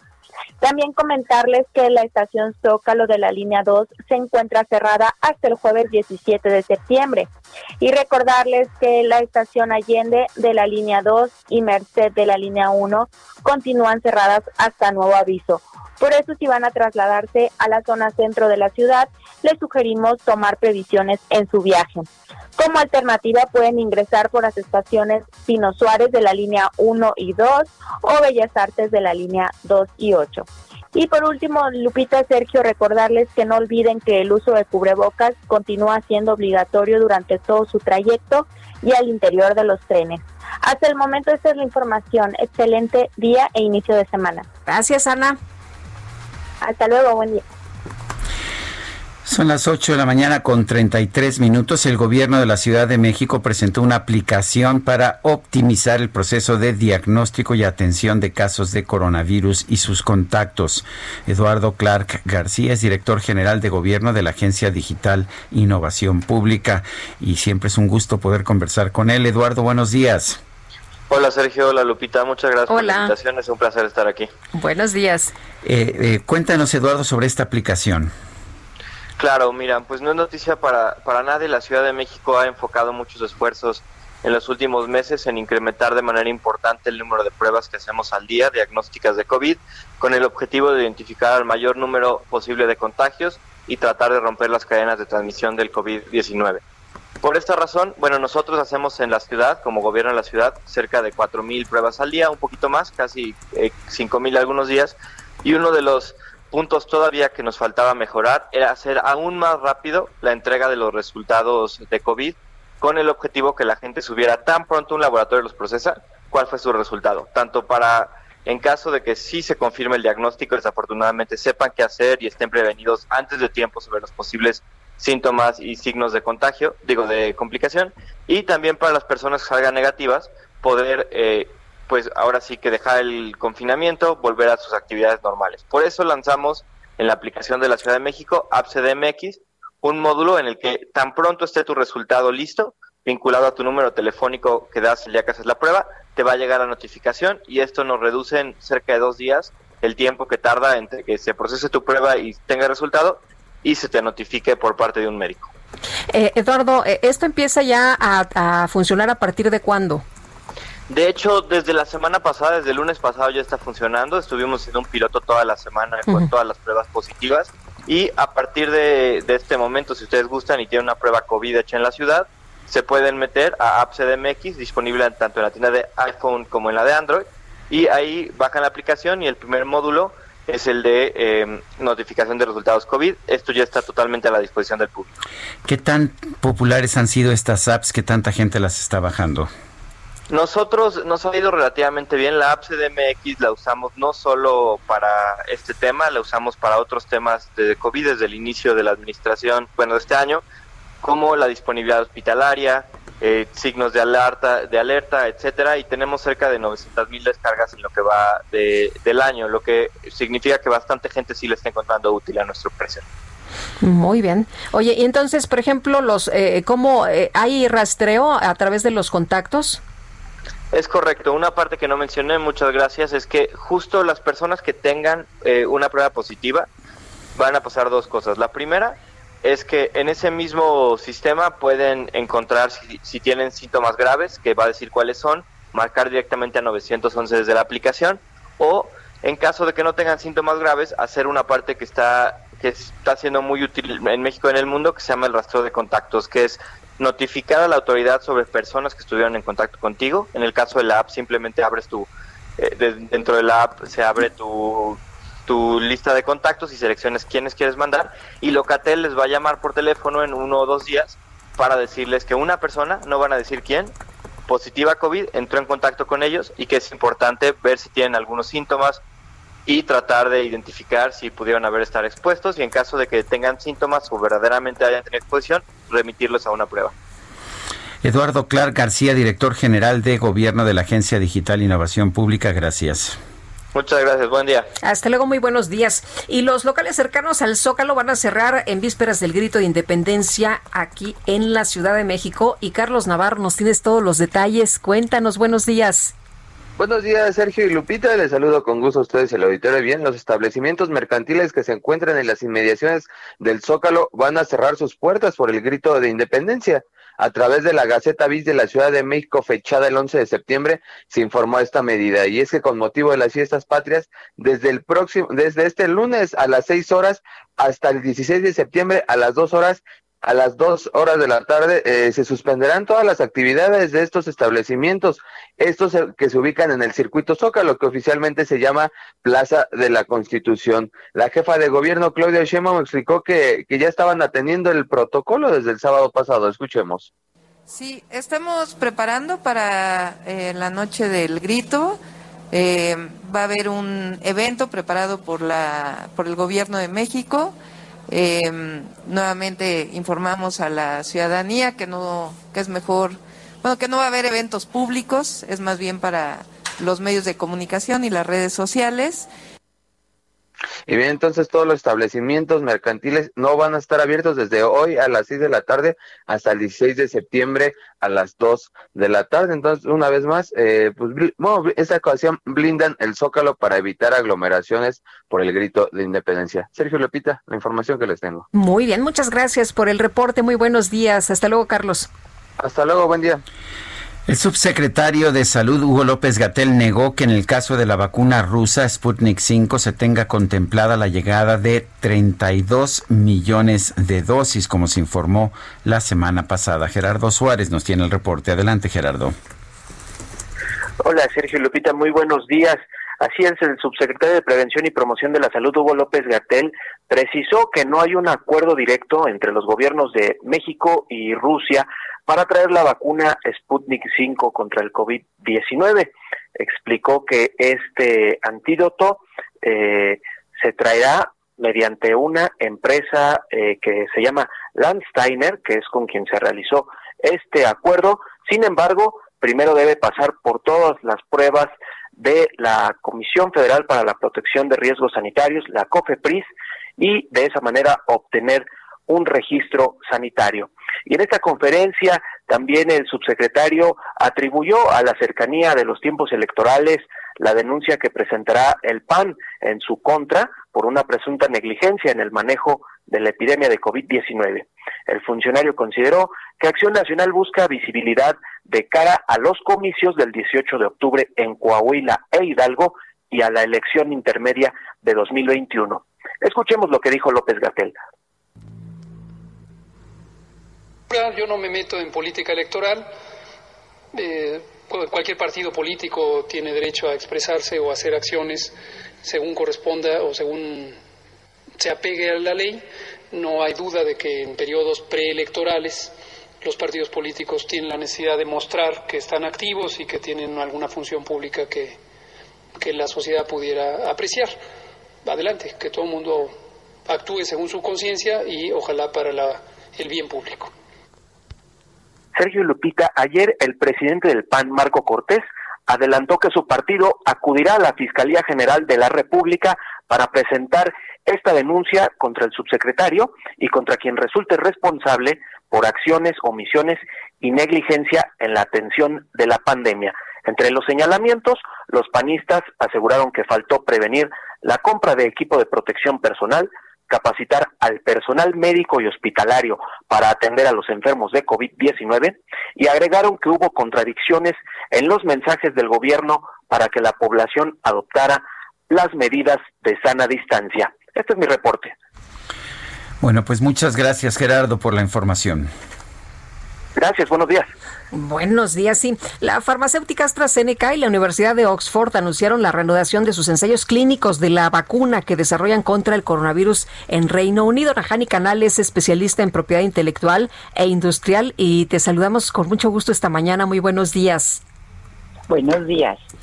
Eh, gracias. Eh, Najani, cuéntenos, ¿cómo ve usted esta decisión de reanudación de las, de las pruebas, de los ensayos clínicos?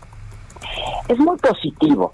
Realmente el hecho de que se hayan suspendido derivado de que se identificó una reacción adversa de un participante demuestra que se están haciendo estos ensayos clínicos con los más altos estándares de los protocolos científicos que se tienen y eh, derivado de esta reacción adversa, un comité eh, de investigadores independiente evaluó los riesgos.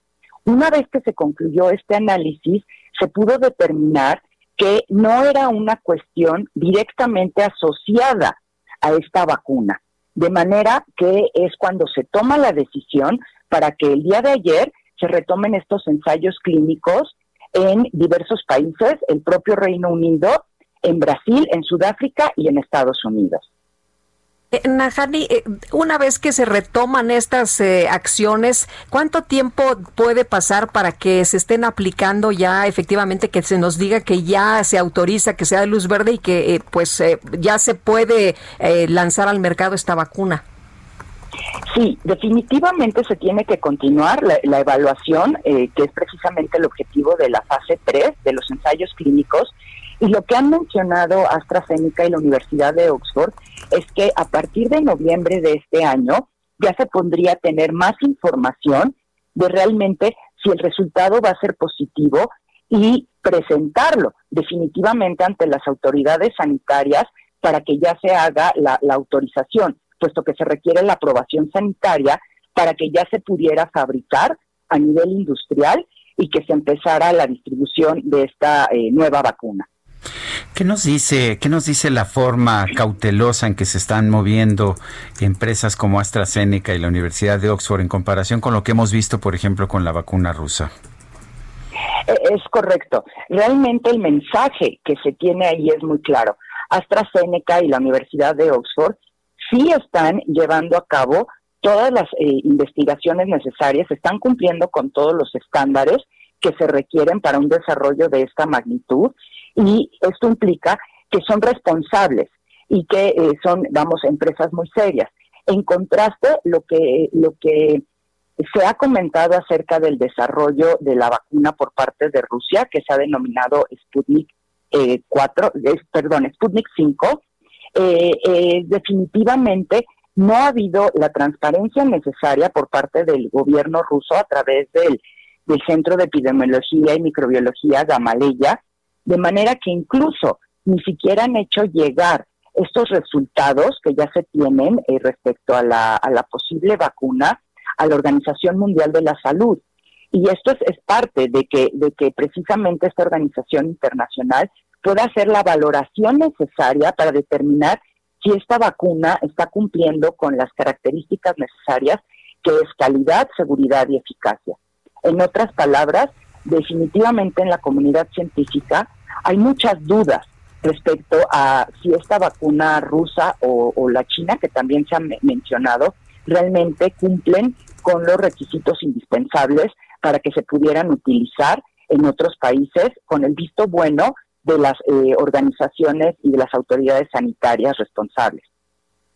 Bueno, pues yo quiero agradecerle a Najani Canal, especialista en propiedad intelectual e industrial, el haber conversado con nosotros acerca de esta vacuna de la empresa farmacéutica AstraZeneca y de la Universidad de Oxford. Gracias. Bueno, pues ah, eh, interesante. Aquí lo interesante es que cuando se enteró la propia AstraZeneca de que tenían un resultado negativo, de inmediato suspendieron las pruebas hasta que pudieron determinar cuál era la situación.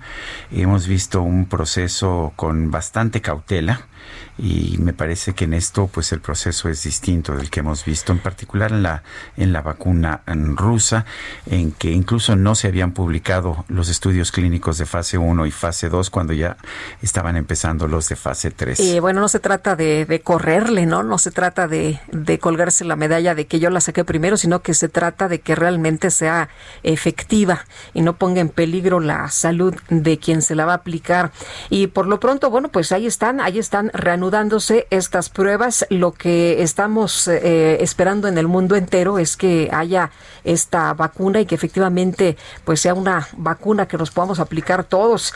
Oye, y desde que comenzó la pandemia de COVID-19, los expertos han dado una serie de recomendaciones para evitar los contagios de coronavirus. Uno de estos fue sustituir los saludos de beso o estrechar la mano por un saludo con el codo. Pero ahora hay que cambiarle porque el director de la Organización Mundial de la Salud, Tedros Adhanom, desaconseja este tipo de saludos. Y entonces, ¿cómo se debe saludar en tiempos de una crisis sanitaria? Fíjate que tú y yo, Sergio, hace mucho que no nos saludábamos de cerquita, casi no nos acercamos, pero justo hoy dijimos, bueno, un saludito de codo no le hace daño a nadie y justo hoy es cuando están recomendando que no haya saludo de codo la comunidad científica internacional se encuentra en la lucha por conseguir esta vacuna que permita pues esperanza de vida en el planeta. Miles de países, como usted sabe, se encuentran en esta nueva normalidad que ha provocado muchos cambios en eh, todas las actividades que hacemos, ¿no? Laborales, familiares y con el cierre de fronteras en algunos casos, apertura parcial de algunas, miles de personas quedaron separadas de sus seres queridos y tuvieron que enfrentar un eh, eh, pues confinamiento de estos de de, a fuerza. Así que una de las recomendaciones ha sido que mantengas la distancia, eh, no besos, no abrazos. Esto quedó desde el principio ya descartado. Se creó una serie de saludos como el choque de codo, de pie, eh, de puños. Ahora pues también han quedado descartados. Eh, dice Tedros Adhanom Ghebreyesus que mejor usar un saludo sin contacto con otra persona, por lo que propone poner la mano, esta sí en el corazón y ya, ¿eh? De plano así nada más, así como, pues como saludamos aquí a los compañeros del Ejecitos eh, desde nuestra cabina que está muy bonita, que tiene aquí unos cristales y, y vemos todo, nada más así de lejecitos nos saludamos y esta es la recomendación sana distancia para reducir el riesgo de contagio. Bueno, y vale la pena señalar que hay un hay un saludo eh, de la India que es el Namaste y bueno, pues es un saludo que se hace a distancia, es un saludo en que se juntan las palmas, de las de las manos en un pues es una forma como de rezo y que a la distancia da uno una inclinación, es un saludo bastante bastante amable, siempre a la distancia, me parece que es, es, sería bueno tratar de aprenderlo a partir y, y además es una recomendación del exdirector de los Centros para el Control y la Prevención de Enfermedades de los Estados Unidos. O sea que el namaste o namaste, así, Guadalupe sí, Namaste. Son las 8 de la mañana con 49 minutos y así a la distancia saludamos con nuestro namaste a Gerardo Galicia que anda en el centro de la Ciudad de México. Adelante Gerardo. Así es, Sergio, excelente mañana. Eh, fíjate que estamos recorriendo el primer cuadro de la ciudad y qué difícil es eh, llegar hasta el Zócalo de la Ciudad de México. Es prácticamente imposible. Quienes están batallando bastante son los trabajadores, por ejemplo, del Monte de Piedad, las personas que quieren llegar hasta la zona de la catedral, no lo pueden hacer. Personas que trabajan en los distintos hoteles, en la zona de joyerías, están eh, batallando bastante, están corriendo de un lado a otro por los cierres que tenemos debido eh, y previos al grito de independencia. Tenemos ya la presencia de elementos policíacos prácticamente en todos los alrededores, vallas metálicas, de hecho en vehículo, un par de calles antes ya es imposible llegar hasta el Zócalo de la Ciudad de México, así que las autoridades están recomendando utilizar vías alternas como el eje central, la zona de Izazaga, el eje 1 Oriente en sus diversos nombres, incluso el eje 1 Norte para evitar los conflictos viales que ya comienzan a generarse. Es eh, importante mencionar también que también la estación del Metro Zócalo queda completamente cerrada por esta situación, por toda la logística que se está realizando previo al grito de independencia y únicamente veíamos que las personas que sí tienen acceso pues son los equipos de emergencia, hablamos de personal de protección civil, eh, algunos paramédicos, elementos del heroico cuerpo de bomberos, pero prácticamente el Zócalo queda completamente blindado, así que habrá que evitarlo si viajan en vehículo. Y por lo pronto, por El, el blindado viene después. También, ¿verdad? Ya me estaba adelantando. Ya te andabas adelantando. Gracias, Gerardo. Hasta luego. Hasta luego. Y vámonos con Augusto Tempa desde Pino Suárez. ¿Cómo estás, Augusto? ¿Qué sucede por allá?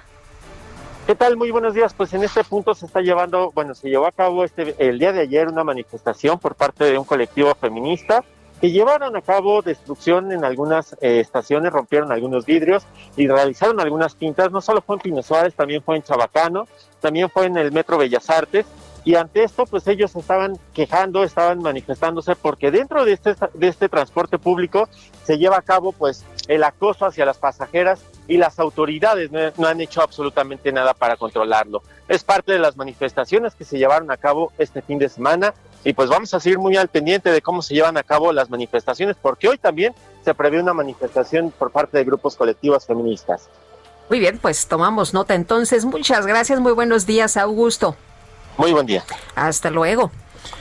Son las 8.52 y vámonos hasta el Ángel de la Independencia. Alan Rodríguez, adelante. Hola, ¿qué tal Sergio Lupita? Muy buenos días. Nos encontramos en la avenida Paseo de la Reforma para informarles que esta mañana presenta buen avance en dirección desde la zona de Bucareli hasta la Estela de Luz. En el sentido contrario, registra algunos asentamientos a la altura del cruce con la Avenida de los Insurgentes. Quiero informarles que desde el pasado jueves en la, eh, en la glorieta del Ángel de la Independencia se encuentra una persona en huelga de hambre. Se trata de Edwin Porcayo Rodríguez, quien fuera jefe del Departamento de Mantenimiento de la Estructura Urbana de la Alcaldía de Álvaro Obregón. Él inició una huelga de hambre en la glorieta del Ángel en protesta por el hostigamiento y la discriminación que asegura padece por parte de un funcionario del gobierno de Laida Sansores. Él está solicitando el diálogo con la alcaldesa de Álvaro Obregón para explicarle toda la situación y todos los problemas que ha, que ha presentado con el austriaco Bernard Ren, quien es del gobierno de Laida Sansores. Quiero comentarles que al momento pues él ha pasado varias las inclemencias del clima y pues también se encuentra en espera de esta respuesta que durante estos últimos cinco días no ha llegado. Continuaremos al pendiente de cualquier actividad que realice durante este día. Es el reporte. Bueno, pues muchas gracias por esta información, Alan. Gracias, estamos al pendiente. Buen día. Buenos días. El presidente Andrés Manuel López Obrador informó que el prófugo Tomás Herón de Lucio, vinculado a la desaparición de los 43 normalistas, está en Israel. En ese sentido, pidió al gobierno de ese país no darle a este ex policía protección ni que sea considerado como perseguido político porque hay elementos para comprobar que actuó con arbitrariedad. El gobierno de Israel no podrá dar protección. Una persona con estas características no sería justo ni humano porque hay elementos suficientes para demostrar que actuó de manera indebida, es lo que dijo. Y bueno, en la mañanera agregó que sabía que Tomás Cerón estaba en Canadá, pero la información actual es que habría dejado ese país y aún eh, así continúa vigente la orden de aprehensión. Adelantó que el 26 de septiembre, cuando se cumpla un año de la desaparición, un año más de la desaparición de los jóvenes estudiantes, se dará un nuevo informe con avances en las nuevas investigaciones. Y bueno, dice que pues pues se descarta la mal llamada verdad histórica. Son las 8 con 54. Sergio Sarmiento y Lupita Juárez quieren conocer tu opinión, tus comentarios o simplemente envía un saludo para ser más cálida esta mañana. Envía tus mensajes al WhatsApp 5520 109647.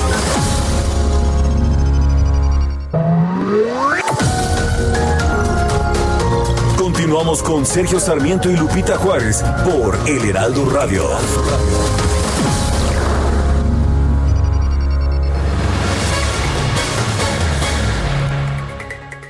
¿Qué tal amigos? Muy buenos días. Qué gusto saludarlos en este espacio de Sergio y Lupita.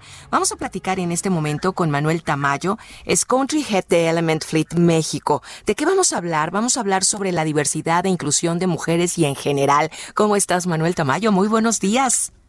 Hola Mónica, muy buenos días, me da mucho gusto saludarles y todo muy bien por aquí, gracias. Qué bueno. ¿Qué es el Element Fleet Management? Element es una arrendadora y administradora de flotas, somos una empresa global con nuestro corporativo en Toronto, Canadá y operación en cinco países. Administramos más de un millón de vehículos en, estos cinco países y nos dedicamos a generar valor agregado en, en las empresas a través de nuestros servicios. Ok, ¿y por qué es importante lo que estamos platicando ahorita al inicio, no? Eh, la diversidad y la inclusión. Bueno, porque creemos que este, todas las aportaciones dentro de las empresas son este, igual de valiosas. Dentro de Element eh, creemos eh, y parte de nuestra cultura es esto, ¿no? La diversidad y que no hay una diferenciación si eres hombre, mujer, este, dependiendo de tu sexo, religión o demás, ¿no? Creemos en la meritocracia y en las aportaciones que puede hacer cada persona a las empresas. Claro, ¿y por qué? ¿Qué estrategias más bien ha desarrollado la compañía para que el ambiente de trabajo sea, como tú dices, más abierto, más incluyente? Pues te digo, principalmente el tema de la meritocracia y estar sobre todo este, escuchando mucho a nuestros empleados, ¿no? Este, un poco lo que llamamos eh, the voice of the employee, eh, estar constantemente recibiendo su retroalimentación y estando tomando decisiones en base otra vez a los méritos de las personas y al desarrollo que ellos vayan teniendo dentro de la empresa. Ok, ¿qué se requiere para desarrollar la diversidad e inclusión en el país? Pero además, ¿qué herramientas hay para empoderarnos a nosotras las mujeres? Pues yo, yo creo que primero es tener esa mente abierta y entender que todos somos iguales y que cualquier persona dentro de la empresa es capaz de hacer aportaciones valiosas dentro de su trabajo y en general más allá de su trabajo dentro de la empresa, ¿no? Y para empoderarlas, pues yo creo que es tomar esto en serio, ¿no? Es eh, realmente aplicarlo en nuestro día a día. Te, te puedo dar como ejemplo que nosotros más de la mitad de las promociones internas este año han sido para mujeres y estar muy abiertos y muy atentos de eso, ¿no? Se puede eh, en cualquier momento perder un poco esta sensibilidad y yo creo que hay que estar muy atentos y muy constantemente recordando eh, esto para todos los colaboradores dentro de las empresas. Pues es importante todo lo que nos estás platicando, Manuel Tamayo, Country GT Element Fleet en México, pero el tiempo apremia, así es que tendremos oportunidad de hacerlo nuevamente. Con mucho gusto, cuando quieran podemos volver a platicar y, entrar más a detalle de las estrategias y, los temas que estamos nosotros haciendo internamente para promover esto. Por favor. Bueno, pues muchísimas gracias. Agradezco mucho tu tiempo y que estén muy bien. Gracias, buenos días. Salud. Continuamos con Sergio Lupita.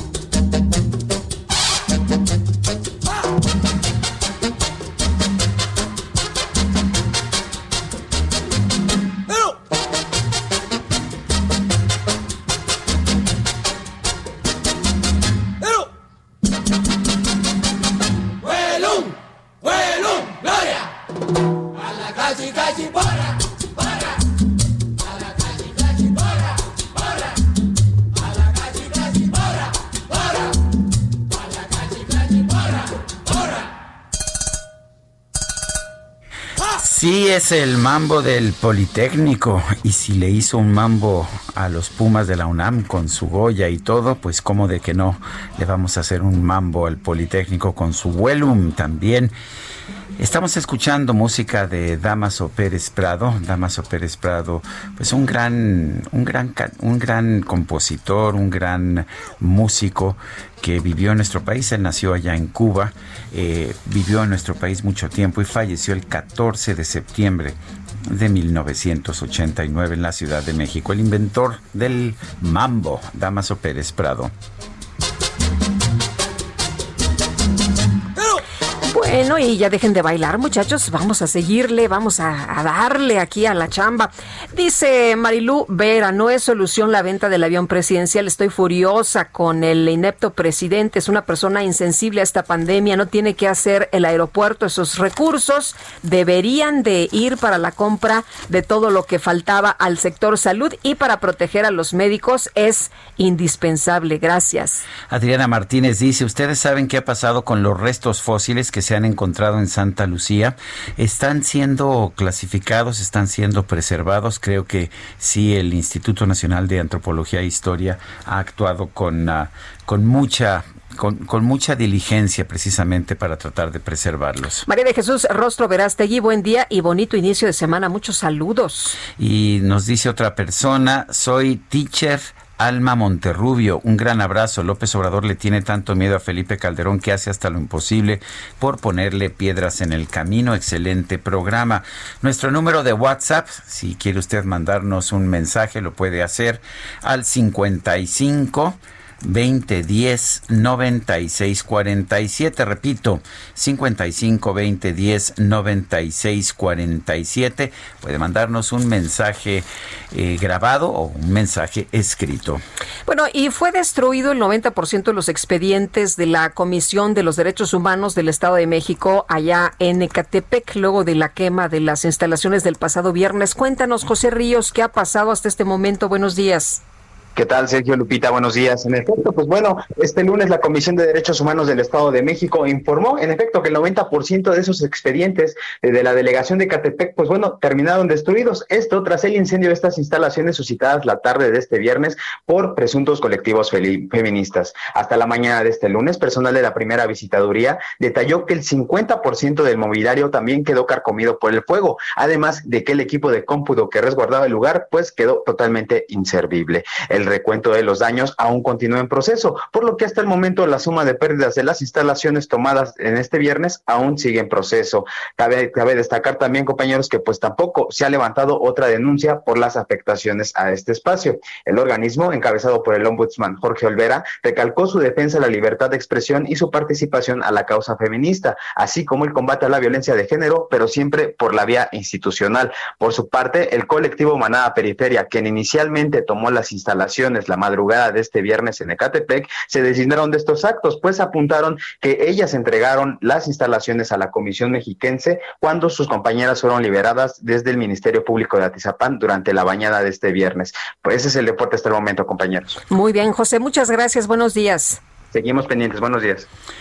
El Congreso de Chihuahua va a solicitar a tribunales internacionales la revisión del Tratado de Agua entre México y los Estados Unidos.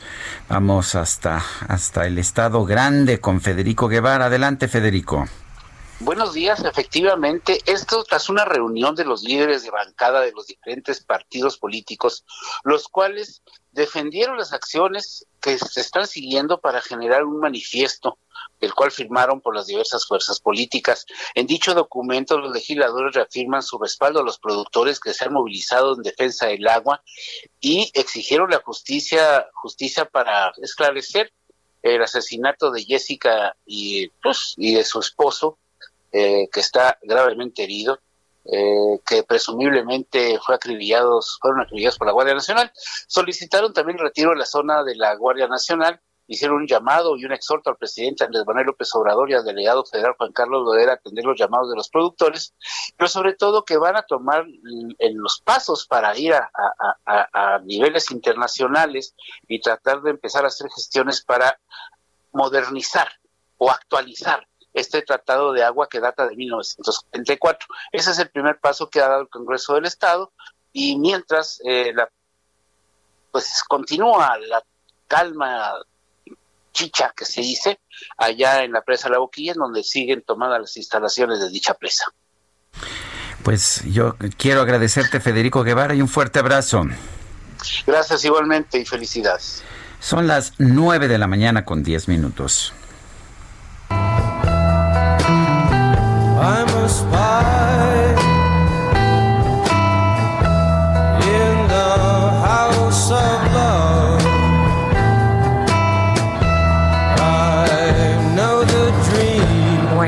te parece una danza de libertad? Pues me suena muy bien y esto que estamos escuchando es Jim Morrison y bueno, para muchos este cantante estadounidense representa, pues por lo menos esa gran rebelión que vimos a fines de los años 70. Pero cuéntame, ¿por qué? Pues, ¿a qué ¿De qué se trata esta? ¿De qué se trata? Es que el próximo 18 de septiembre se va a presentar este show Mala Burlesque y Alejandra Chen, que es directora productora de este espectáculo, está con nosotros vía telefónica para invitarnos, por supuesto. Alejandra, gracias. ¿Cómo estás? Muy buenos días. ¿Qué tal? Muy buenos días, Lupita, Sergio, muchísimas gracias por el espacio. Antes que nada, un honor estar con ustedes. Y sí, como bien lo mencionaba Sergio, Jim Morrison que representa, ¿no? Eh, un icono de rebelión en esta en esta época de los setentas y retomando un poco eso, eh, Mala Burlesque para nosotras representa lo mismo, un espacio de rebelión eh, contra el temor y la vergüenza de mujeres que levantan la voz ante ciertas situaciones que nuestro país eh, marcan un, un, nicho ¿no? de, de, expresión. Alejandra, cuéntanos cuándo se van a presentar y cómo se van a presentar. Eh, mira, nos presentamos el día viernes 18 de septiembre a las 10 de la noche vía streaming. Eh, esto, es un espectáculo que es un espectáculo burlesco, es un espectáculo erótico eh, que cuenta historias de mujeres que se atrevieron a levantar la voz.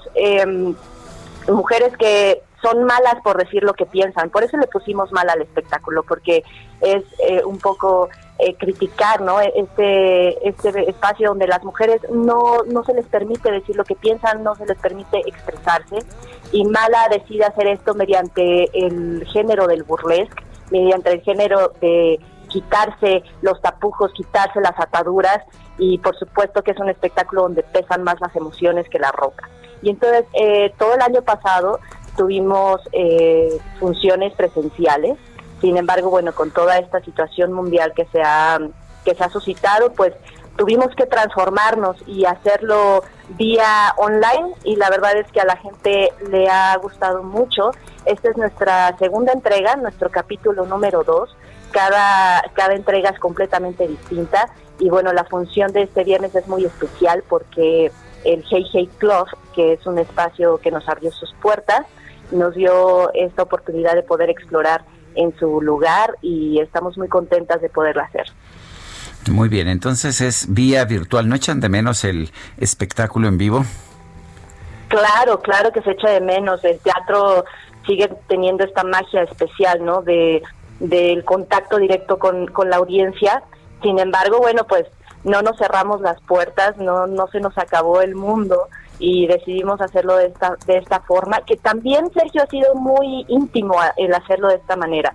El, el hecho de tener un diálogo con el espectador en el sentido de el lenguaje audiovisual, ¿no? Que, que podemos tener, que a lo mejor el espectador puede vivir mucho más de cerca que en el, que en el espacio en vivo, eh, las expresiones, ¿no? El, el, el, erotismo con el que jugamos durante todo, durante todo, durante toda la función.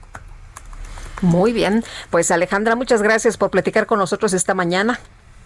Muchas gracias a ustedes. Eh, eh, decirles que les regalamos 10 cortesías a la gente eh, para que puedan asistir a esta función vía streaming, que se pongan en contacto con nosotros por medio del mail contacto arroba malaburlesque.com y se les otorgará estas cortesías. Gracias a Alejandra Chen. Son las nueve de la mañana, nueve de la mañana con 14 minutos. Ayer, pues hubo una avalancha de mensajes en redes sociales, gente que cuestionaba, que protestaba por eh, el ingreso del ejército de soldados en la Catedral Metropolitana. Se dijo que estaba tomando el ejército la Catedral Metropolitana. Ya un poco más tarde, tanto, eh, tanto la propia catedral a través de sus redes sociales como el, el cardenal Carlos Aguiar, como José de Jesús Aguilar, el subdirector de radio y televisión del arzobispo dieron a conocer la información de lo que estaba pasando. Y bueno, pues tenemos en la línea telefónica precisamente a José de Jesús Aguilar, que ha sido pues eh, un vocero de, del arzobispado y de lo que acontece en materia religiosa, pero particularmente allá en el arzobispado de la Ciudad de México. Eh, padre, padre Aguilar, ¿cómo está? Siempre es un gusto hablar con usted. ¿Cómo le va? Igualmente, Sergio Lupita, me gusto saludarles y aclarar esto que ocasionó el día de ayer muchísima confusión. Y aclaro también que no he sido vocero, yo estoy en el área de radio y televisión, pero el vocero siempre ha sido otra otra persona. pero de alguna er, manera error mío.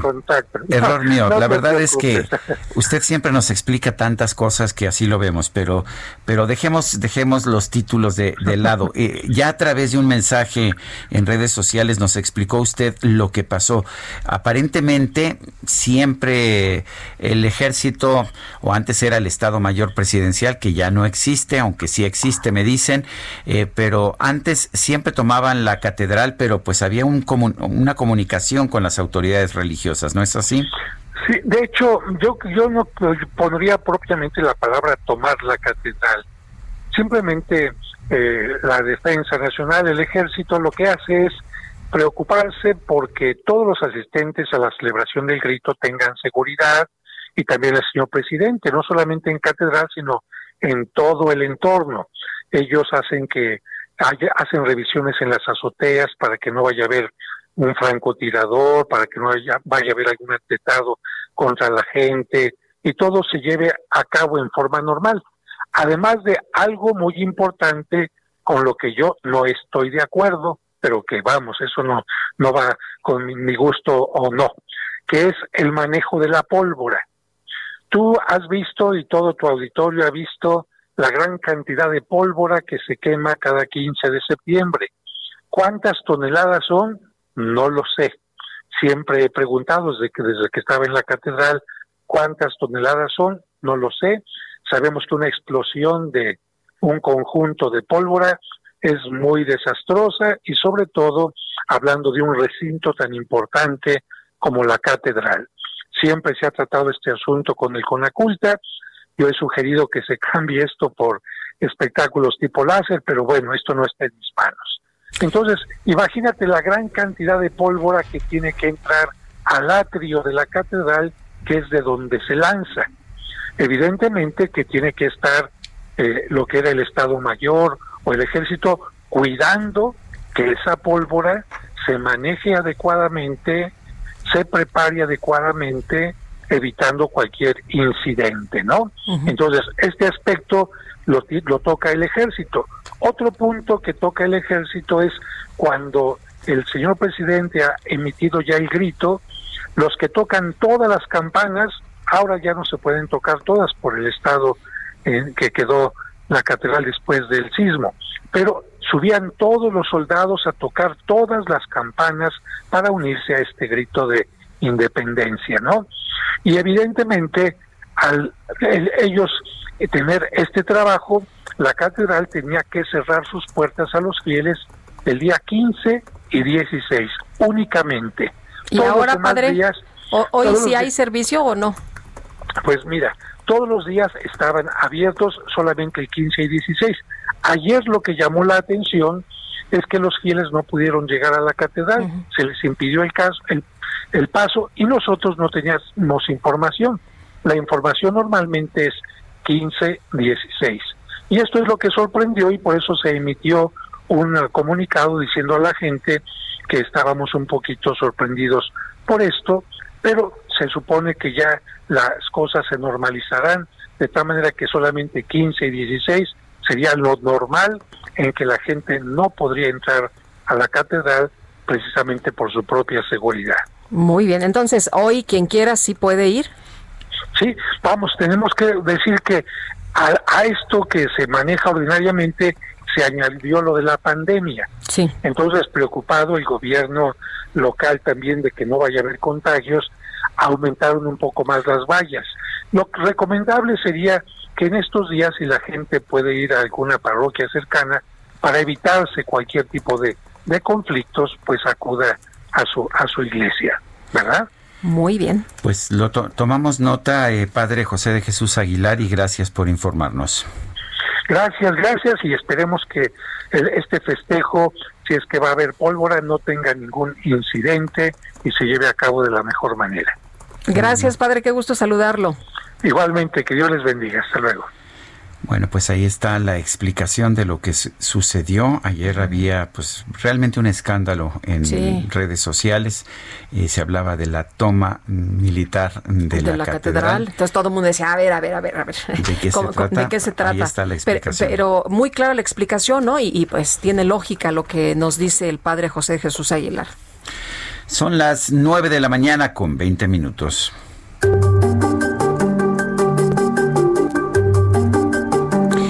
Vámonos con Mariano Rivapalacio. ¿Cómo estás, Mariano? Muy buenos días. Querida Lupita, ¿cómo estás? Muy buenos días. Sergio Sarmiento, muy buenos días a todos amigos del Heraldo Radio. Empezamos la semana, pues muy bien, porque fíjense que algunos especialistas en tecnología, Sergio Lupita, conectividad y sistemas, creían que poder movilizar y conectar equipos de sonido, electrodomésticos y cualquier cantidad de aparatos mediante el Internet ocurriría por ahí del año 2050, un poquito más. Sin embargo, con la llegada de la pandemia por COVID-19, se está adelantando la oportunidad de que esto ocurra. El llamado Internet de las Cosas promete una mayor conectividad a futuro, Sergio, a mediano plazo.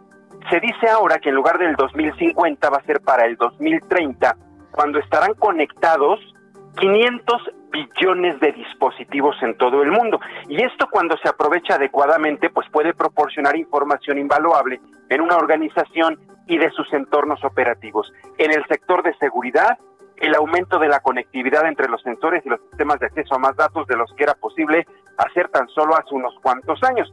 Según eh, distintos proveedores de tecnología, hoy en día también es posible conectarse a una amplia y diversa gama de sistemas, incluyendo, por ejemplo, lo que sí es actual y hemos visto, pues los intercomunicadores, la detección de intrusión perimetral, detección de disparos y bueno, lo más común que hemos visto en las ciudades, pues el reconocimiento automático de velocidades, matrículas y placas de los coches, pues además de proporcionar pues un mayor conocimiento de la situación, esta conectividad, Sergio, también permite automatizar eficazmente, por ejemplo, la toma de decisiones y guiar a personal de investigaciones policíacas. Todo esto ya se hace en muchas partes del mundo, pero el Internet de las cosas, Lupita, va más allá. Su evolución significa que en unos años, 2030, como ya les comentaba, muchos hogares podrán controlar a distancia y desde un dispositivo móvil conectado una serie de aparatos en casa. ¿Te imaginas, Lupita, por ejemplo, que ahorita estás en el Heraldo Radio y tienes que llegar a tu casa en dos, tres horas, pero antes de llegar desde tu teléfono celular, pues ya puedes encender el televisor, encender la licuadora, eh, Sergio, a lo mejor llegar y preparar una bebida con hielos, pero para que esto suceda, también, también deben ocurrir grandes desafíos. El primero es cómo conectar los sistemas y sensores, dar sentido a todos los datos que se están recopilando de la cada vez más grande y, variada fuente de, elementos conectados. Ahora, los especialistas argumentan que más dispositivos conectados no deberían causarnos un dolor de cabeza, al contrario, deben facilitar la vida de los usuarios, en especial cuando se trata de seguridad. En este sentido, la industria tuvo a nivel mundial un valor de 387 millones de dólares en el 2019. Por eso, el último desafío que se debe considerar asociado a la creciente conectividad a través del Internet es precisamente la ciberseguridad. Aquí es importante contratar o adquirir sistemas confiables, pues que permitan tener conectados varios equipos al mismo tiempo, pues dotados de autenticación que evita que los datos lleguen a manos equivocadas, etcétera, etcétera. Así que Sergio Lupita, ya para terminar, el futuro nos está alcanzando antes de lo que estaba previsto debido a la llegada de la pandemia puede afectar de forma positiva, efectivamente, si lo sabemos manejar. Y en el bienestar de millones de personas. Ahora, la pregunta, Sergio, es, ¿está México preparado para esta nueva historia digital o esta nueva era tecnológica? Esperemos que sí. Hay quienes dicen que no antes del 2030, hay quienes dicen que a la par del mundo. Pues estaremos pendientes de lo que suceda a mediano plazo. Sergio Lupita, mi comentario de esta mañana. Muchas gracias, Mariano. Muy buenos días. Buenos días. Nuestro número de WhatsApp, si nos quiere mandar un mensaje, 55 20 10 96 47. Guadalupe Juárez y Sergio Sarmiento estamos en el Heraldo Radio.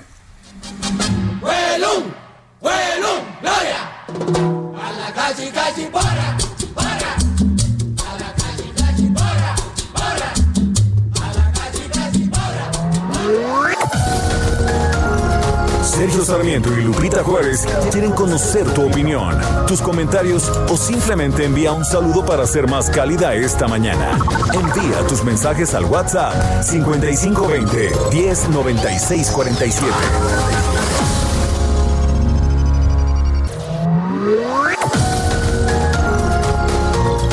Continuamos con Sergio Sarmiento y Lupita Juárez por El Heraldo Radio.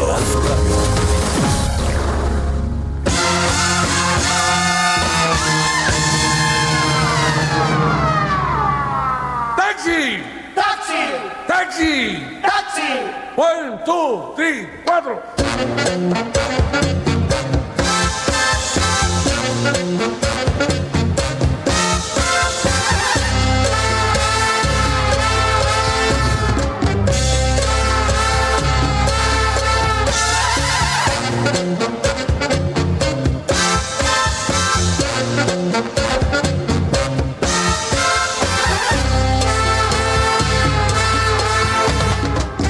¿Crees que se pare este ruletero?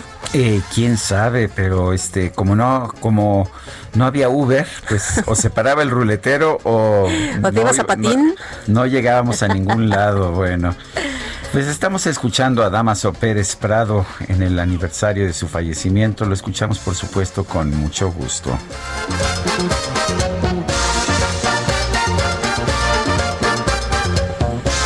Y tenemos mensajes de nuestro público.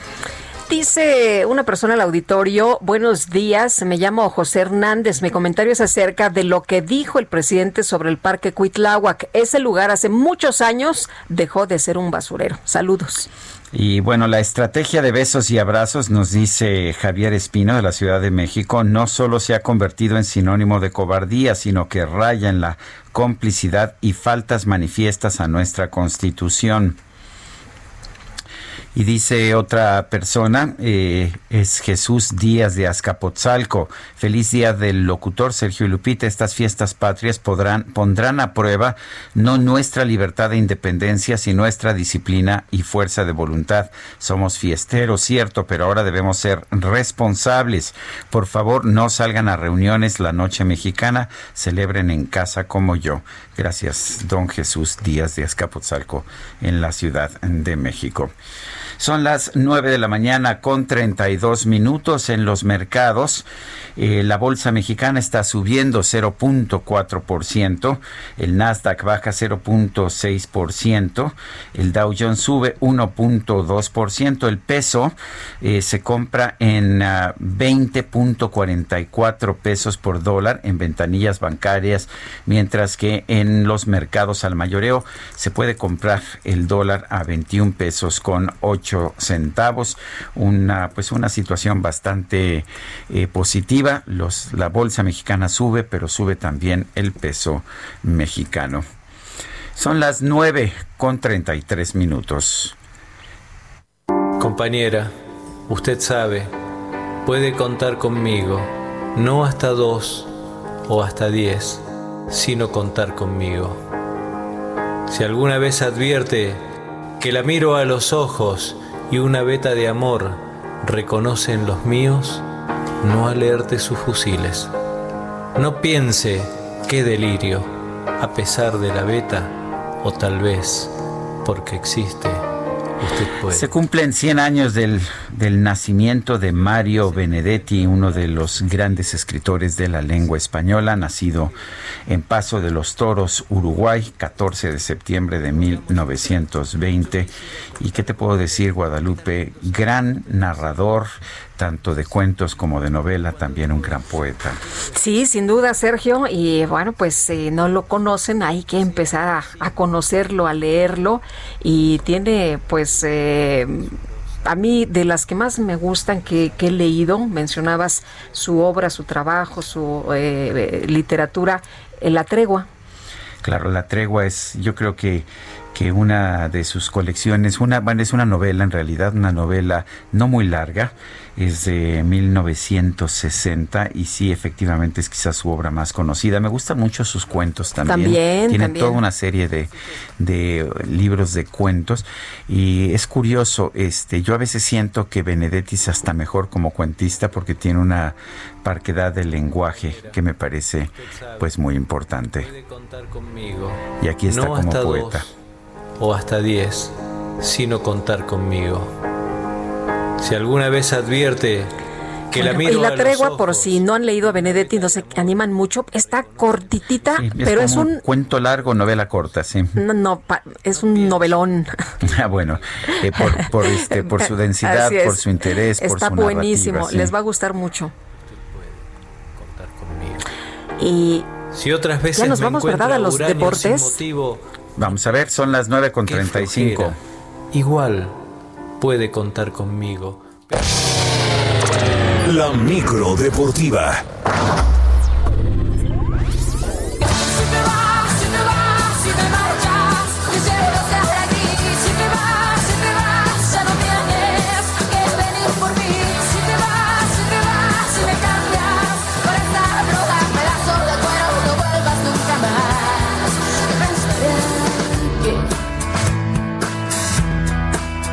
Vámonos a la micro. Vámonos a la micro con Julio Romero. ¿Cómo están, Sergio Lupita? Buenos días. Súbale, súbale. Vámonos con la información deportiva. Arrancando una semana, por supuesto que es extraordinaria para todos. Bueno, arrancó la NFL. Bueno, ya el domingo, ¿no? Que es el día, el día fuerte con todos los, los duelos. Hay que recordarlo que la campaña arrancó el pasado jueves con triunfo de los jefes de Kansas City, pero el día de ayer mucha actividad el duelo que más llamó la atención de entrada fue el de los Bucaneros de Tampa Bay contra los Santos de Nuevo Orleans, con triunfo para Nuevo Orleans 34 a 23 sobre Tampa. Bueno, fue el debut de Tom Brady con este equipo de Bucaneros, eh, no estuvo mal, 239 yardas, dos pases de anotación, pero le interceptaron en dos ocasiones. En cambio, Drew Brees, más tranquilo, 160 yardas, dos pases a las diagonales, no le interceptaron, si es que llamó mucho la atención estos dos corebacks que son verdaderas estrellas de la NFL. En otros resultados, el equipo de Washington, ya no Pieles Rojas, sino Washington Football Team, venció 27 a 17 a las Águilas de Filadelfia. Los Raiders se impusieron 34 a 30 a las Panteras de Carolina. Cam Newton debutó con los Patriotas de Nueva Inglaterra, que triunfaron 21 a 11 eh, sobre los Delfines de Miami, 155 yardas y dos anotaciones por tierra para Cam Newton, que le da otra cara al ataque de los Patriotas, mientras que los Osos de Chicago 27 a 23 sobre los Leones de Detroit y en el domingo por la noche los Carneros vencieron 20 a 17 a los Vaqueros de Dallas. Eh, bueno, ahí una se incendiaron las redes sociales con Dak Prescott, de este mariscal de campo de los Vaqueros de Dallas que tuvo una última oportunidad de darle la vuelta ahí al marcador, no lo no lo logró y ya sabrá usted cómo se pusieron las redes sociales criticando y otros apoyando a Dak Prescott. Para el día de hoy, dos juegos. A las 6 y 10, el equipo de los acereros de Pittsburgh estará enfrentando a los gigantes de Nueva York, mientras que los titanes de Tennessee estarán enfrentando a los broncos de Denver. La actividad para el día de hoy y se cierra la semana 1 en la NFL. Se fueron también ya 10 eh, fechas en el torneo Guardianes 2020 del fútbol mexicano, resultados completos, el equipo de Chivas de último minuto venció 2 por 1 a Necaxa, Juárez derrotó 1 por 0 a la Franja del Puebla, Atlas y Mazatlán empataron a 1, Tigres se impuso 2 por 0 al Santos Laguna. Las Águilas del América empataron a 1 con los Días Rojos del Toluca. El día de ayer Pumas en Universitaria con mucha fortuna 3 por 0 sobre el San Luis. Pumas ha basado prácticamente todo su juego en los jóvenes que han surgido de fuerzas básicas y le han respondido al técnico Andrés Lilini.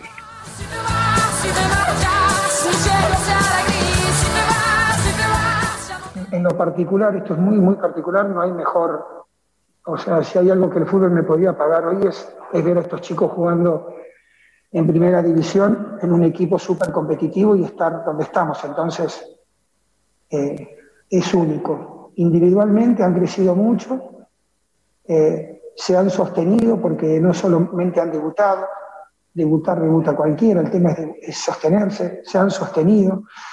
Y ahora estoy aquí. ¿En qué radica la felicidad de Andrés Lilini? Pues que él era el director de Fuerzas Básicas y después lo nombraron director técnico y pues está viendo a todos sus jóvenes eh, que están teniendo una buena campaña. Pumas, líder general, además invicto. El equipo de los Esmeraldas de León vino de atrás también y venció 3 por 2 a los Gallos Blancos del Querétaro en la corregidora. A pesar de la victoria, Ignacio Ambriz, técnico de la Fiera, espera que su equipo sea más regular en lo que resta de la actual campaña.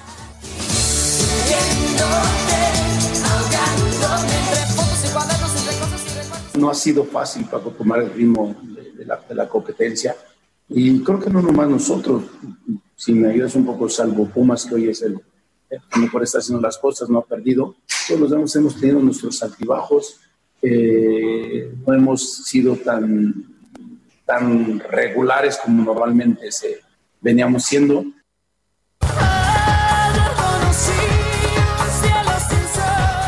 Parte, la máquina celeste de Cruz Azul, otra vez de último minuto, vence 2 por 1 a los Cholos de Tijuana.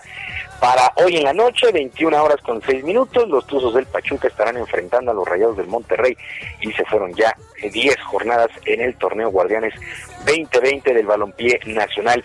Y este fin de semana terminó el abierto de tenis de los Estados Unidos, torneo de Grand Slam allá en Nueva York y qué clase de finales tuvimos, muy emocionantes en la rama femenil, la japonesa Naomi Osaka venció 1-6 6-3 y 6-3 a la bielorrusa Victoria Azarenka y es campeona Naomi Osaka. Y ayer en cinco sets muy bien jugados, Dominic Thiem, el austriaco, perdió los dos primeros sets, 2-6 y 4-6, pero reaccionó en los tres siguientes, 6-4, 6-3 y 7-6 y derrotó a Alexander Zverev, este alemán, gran torneo, gran torneo el de los Estados Unidos, unos puntos espectaculares. Ahora se vendrá Roma ya con la participación de Rafael Nadal. También actividad en la postemporada en el básquetbol de la NBA. Los Lakers avanzaron a la final de la conferencia del oeste al vencer cuatro juegos a uno a los Rockets de Houston, mientras que el día de ayer los Nuggets de Denver vencieron 111 a 98 a los Clippers, también de Los Ángeles, empataron a tres la semifinal y forzaron a un séptimo y definitivo. Así es que Clippers o Nuggets serán los rivales de los Lakers en esta final de la Conferencia del Oeste. El día de ayer también se dio el segundo juego sin hit ni carrera de la temporada en el béisbol de las grandes ligas y fue con los cachorros de Chicago, tus cachorros, mi querido Sergio. Pensé que no te habías fijado.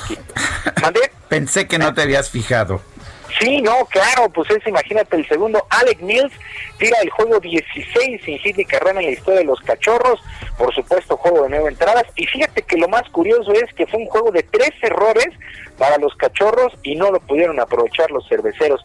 Así es que 12 por 0 ganaron los cachorros. Gran partido el día de ayer. Los Yankees en otros resultados, 3 por 1 sobre los Orioles. El equipo de Boston venció 6 por 3 a Tampa Bay. Los Dodgers 8 por 1 sobre los Astros de Houston. Tercer triunfo para el pitcher mexicano Víctor González, que lleva tres triunfos, no conoce la derrota. Eh, la victoria fue en labor de relevo, pues así las cosas con las grandes ligas y estos cachorros de Chicago que además eh, están teniendo una gran campaña, son líderes de la división central, van a meterse sí o sí a postemporada, ya estamos en la recta final de la campaña, una campaña que solamente fue de 60 juegos. Y ya para despedirnos, en una de las carreras más accidentadas, donde terminaron solamente 12 conductores, el inglés Lewis Hamilton de Mercedes ganó el premio, el gran premio de la Toscana ya en Italia, en el circuito de Mugello, terminó por delante de su coequipero, el finlandés Valtteri Bottas, y del tailandés Alexander Albón de Red Bull, el mexicano Sergio Pérez, se ubicó en la quinta plaza con Racing Point eh, fue la novena fecha de la campaña. Por cierto, su coequipero Lance Stroll no terminó, tuvo un accidente y Checo Pérez en el quinto sitio en un gran premio que se dio después de conocer la salida de Sergio Pérez para la próxima temporada de este equipo. Sergio Lupita, amigos del auditorio, la información deportiva este lunes, que es una extraordinaria semana para todos. Por supuesto, abrazo a la distancia. Muy bien, don Julio Romero, gracias. Muy buen día para todos. Buenos días, buena semana.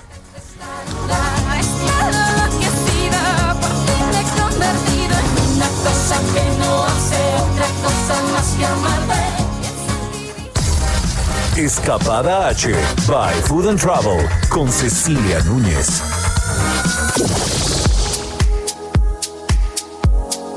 Hola Sergio Lupita, me da mucho gusto saludarlos. Mi nombre es Cecilia Núñez y soy la nueva directora editorial de Escapada H, el suplemento en el que Food and Travel y el Heraldo se unen para hablar de viajes eh, tanto nacionales como internacionales. Pues hay muchos destinos que han logrado controlar el número de casos de COVID-19 y por ello están permitiendo la entrada de viajeros tomando medidas muy rigurosas de aislamiento. Estamos descubriendo poco a poco cuáles son y en qué consisten estas medidas. Aunque muchos de los viajeros estamos optando por viajar en México, por los viajes de proximidad, por los viajes locales, pues hay otros que ya necesitan viajar al extranjero ya sea por negocios o por ver a su familia. Así como la Unión Europea prohibió el ingreso de extranjeros casi en su totalidad, pues hay unos sitios como estos de los que vamos a hablar que ya abrieron sus fronteras solicitando aislamiento obligatorio a los viajeros al llegar. Antes de viajar, hay que recordar y ser muy conscientes que el COVID-19 representa un alto riesgo a nuestra salud y es indispensable que sigamos como viajeros responsables las recomendaciones de las autoridades internacionales.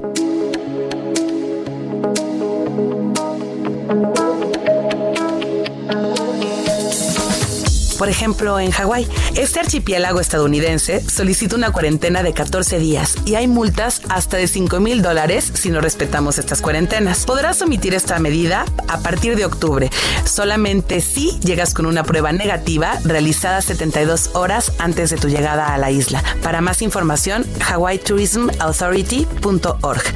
Acuérdense de que en su celular tendrán que descargar la aplicación Safe Travels y llenar un formulario para poder ingresar a este estado americano. Hay un aislamiento literal y esta cuarentena también aplica a viajes entre islas hawaianas, excepto a llegar a Oahu.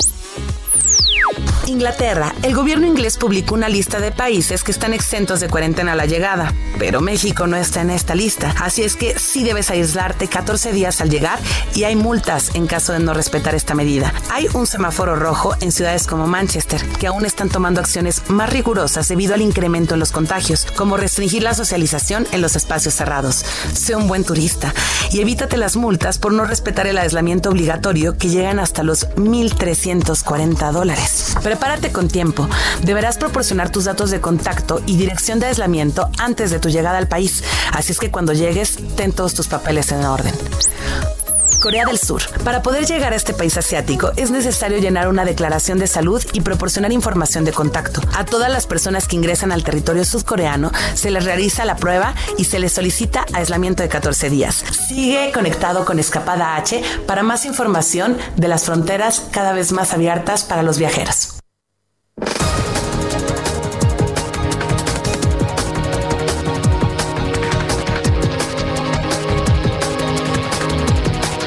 Tenemos un resumen de lo más importante. Esta mañana el director de la Lotería Nacional, Ernesto Prieto, informó que hasta el 11 de septiembre se habían vendido el 69.65% de los boletos de la rifa del avión presidencial. El presidente López Obrador aseguró que ya se alcanzó la meta. Les adelanto que cumplimos con la meta de obtener para pagar los premios. Ya eso está resuelto, de modo que se va a llevar a cabo la rifa mañana eh, por la noche, por la tarde noche. Sí, la tarde a las 4 y todavía se puede, se pueden comprar. Sí. Este va una comisión, va la secretaria de Gobernación, va el secretario de Hacienda, va el secretario de Salud, porque todo lo que se está obteniendo por la venta de los boletos es para comprar equipos de salud. Por otro lado, el presidente López Obrador informó que el ex titular de la Agencia de Investigación Criminal, Tomás Cerón, presunto implicado en el caso Ayotzinapa, se encuentra prófugo en Israel hay eh, prófugos. Es el caso del señor Cerón, que estaba en Canadá, esa era la información que se tenía, pero eh, luego se informó que está en Israel. Ya hay aviso al gobierno de Israel de que eh, se tiene orden de aprehensión ya girada en contra de este señor y que no debe considerarse como un perseguido político porque participó en hechos muy lamentables. Bueno, y datos médicos de la Unión Europea revelaron que fueron ya retomados los ensayos clínicos de la vacuna contra el coronavirus que desarrolla la farmacéutica AstraZeneca y la Universidad de Oxford. El presidente de Francia, Emmanuel Macron, pidió a su homólogo de Rusia, Vladimir Putin, que se esclarezcan sin demora las circunstancias y responsabilidades del intento de asesinato del opositor Alexei Navalny. Démonos hoy a leer un libro. Los libros son geniales y muy divertidos. Bueno, a lo mejor para alguien leer un libro es un premio, pero hay a quienes eh, a lo mejor esto les parece un castigo. En Turquía, el gobierno de la provincia de Sakarya comenzó a aplicar nuevas sanciones para las personas que sean sorprendidas en espacios públicos sin usar el cubrebocas. Estas medidas incluyen el pago de una multa y permanecer unos días en cuarentena obligatoria. Sin embargo, las que más ha llamado la atención es que estas personas, ¿sabes qué, Sergio? Van a ser obligadas a leer 10 libros completitos. Hasta el momento, por lo menos 65 ciudadanos han sido castigados de esta forma. Hay que leer, leer, leer, leer. Hay que leer, leer, leer. Las 9 de la mañana con 50 minutos a través de la Escuela Judicial Electoral. Especialistas internacionales de la Universidad de Girona van a impartir una clase, una masterclass en Derecho Probatorio a los funcionarios del Tribunal Electoral del Poder Judicial de la Federación. La doctora Gabriela Rubalcaba es directora de la Escuela Judicial Electoral. Doctora Rubalcaba, buenos días. Hola, ¿qué tal, Sergio? Muy buenos días esta clase de en derecho probatorio, ¿qué, qué se puede aprender? ¿A quién va dirigida? Sí, mira, la verdad es que en el Tribunal Electoral del Poder Judicial de la Federación estamos contentos poder acercar este programa académico al personal judicial del Tribunal Electoral en el que se podrán eh, profundizar en aspectos como el derecho a la prueba, los principios que fundan las garantías procesales, la credibilidad y la fiabilidad de las pruebas, los métodos para conocer la verdad de los hechos y los criterios relativos a la valoración de la prueba, entre otros temas.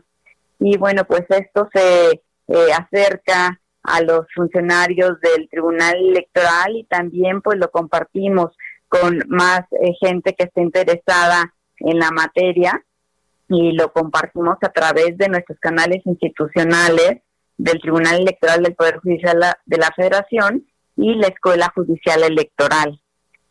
Eh, doctora, ¿capacitación permanente es el objetivo de esto? ¿Se trata? Hola Lupita, ¿qué tal?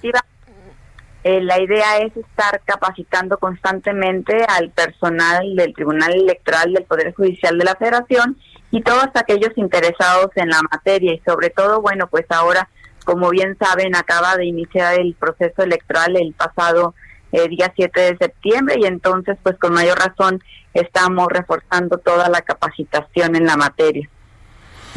Bueno, entonces, eh, ¿esto exactamente cuándo empieza? ¿Qué hay que hacer? ¿Cuál es el procedimiento práctico para inscribirse?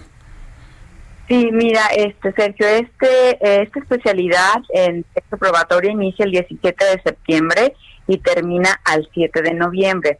Las inscripciones son exclusivas para el personal del Tribunal Electoral, pero todas las personas nos pueden seguir los viernes a las 6 de la tarde por el canal de eh, YouTube justo del Tribunal Electoral y de la Judicial Electoral. Siempre estamos publicitando en nuestras redes sociales eh, las actividades académicas y entre ellos pues esta masterclass. Y también eh, te comento que tenemos un micrositio dentro de la página web del Tribunal Electoral dirigido, o sea, especialmente con el tema de la masterclass. Muy bien. Y esa dirección ay, perdón, Lupita, es eh, www.go.mx, diagonal master-class, y bueno, pues ahí podrán encontrar eh, toda la información y ver cuáles son estos eh, ponentes que vienen eh, académicos reconocidos a nivel mundial. Bueno, pues muchas gracias, Gabriela Rubalcaba. Gracias por hablar con nosotros. Son las 9 de la mañana con 54 minutos. Se nos acabó el tiempo, Lupita. Pues vámonos entonces, que la pasen todos muy bien, que disfruten de este día. Buena semana y aquí nos escuchamos mañana tempranito a las 7. Hasta entonces, gracias de todo corazón.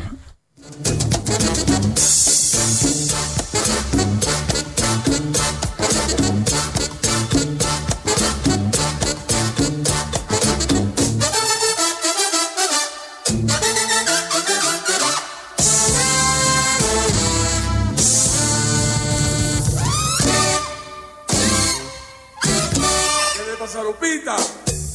¿Qué le pasa a Lupita? Heraldo Media Group presentó Sergio Sarmiento y Lupita Juárez por El Heraldo Radio.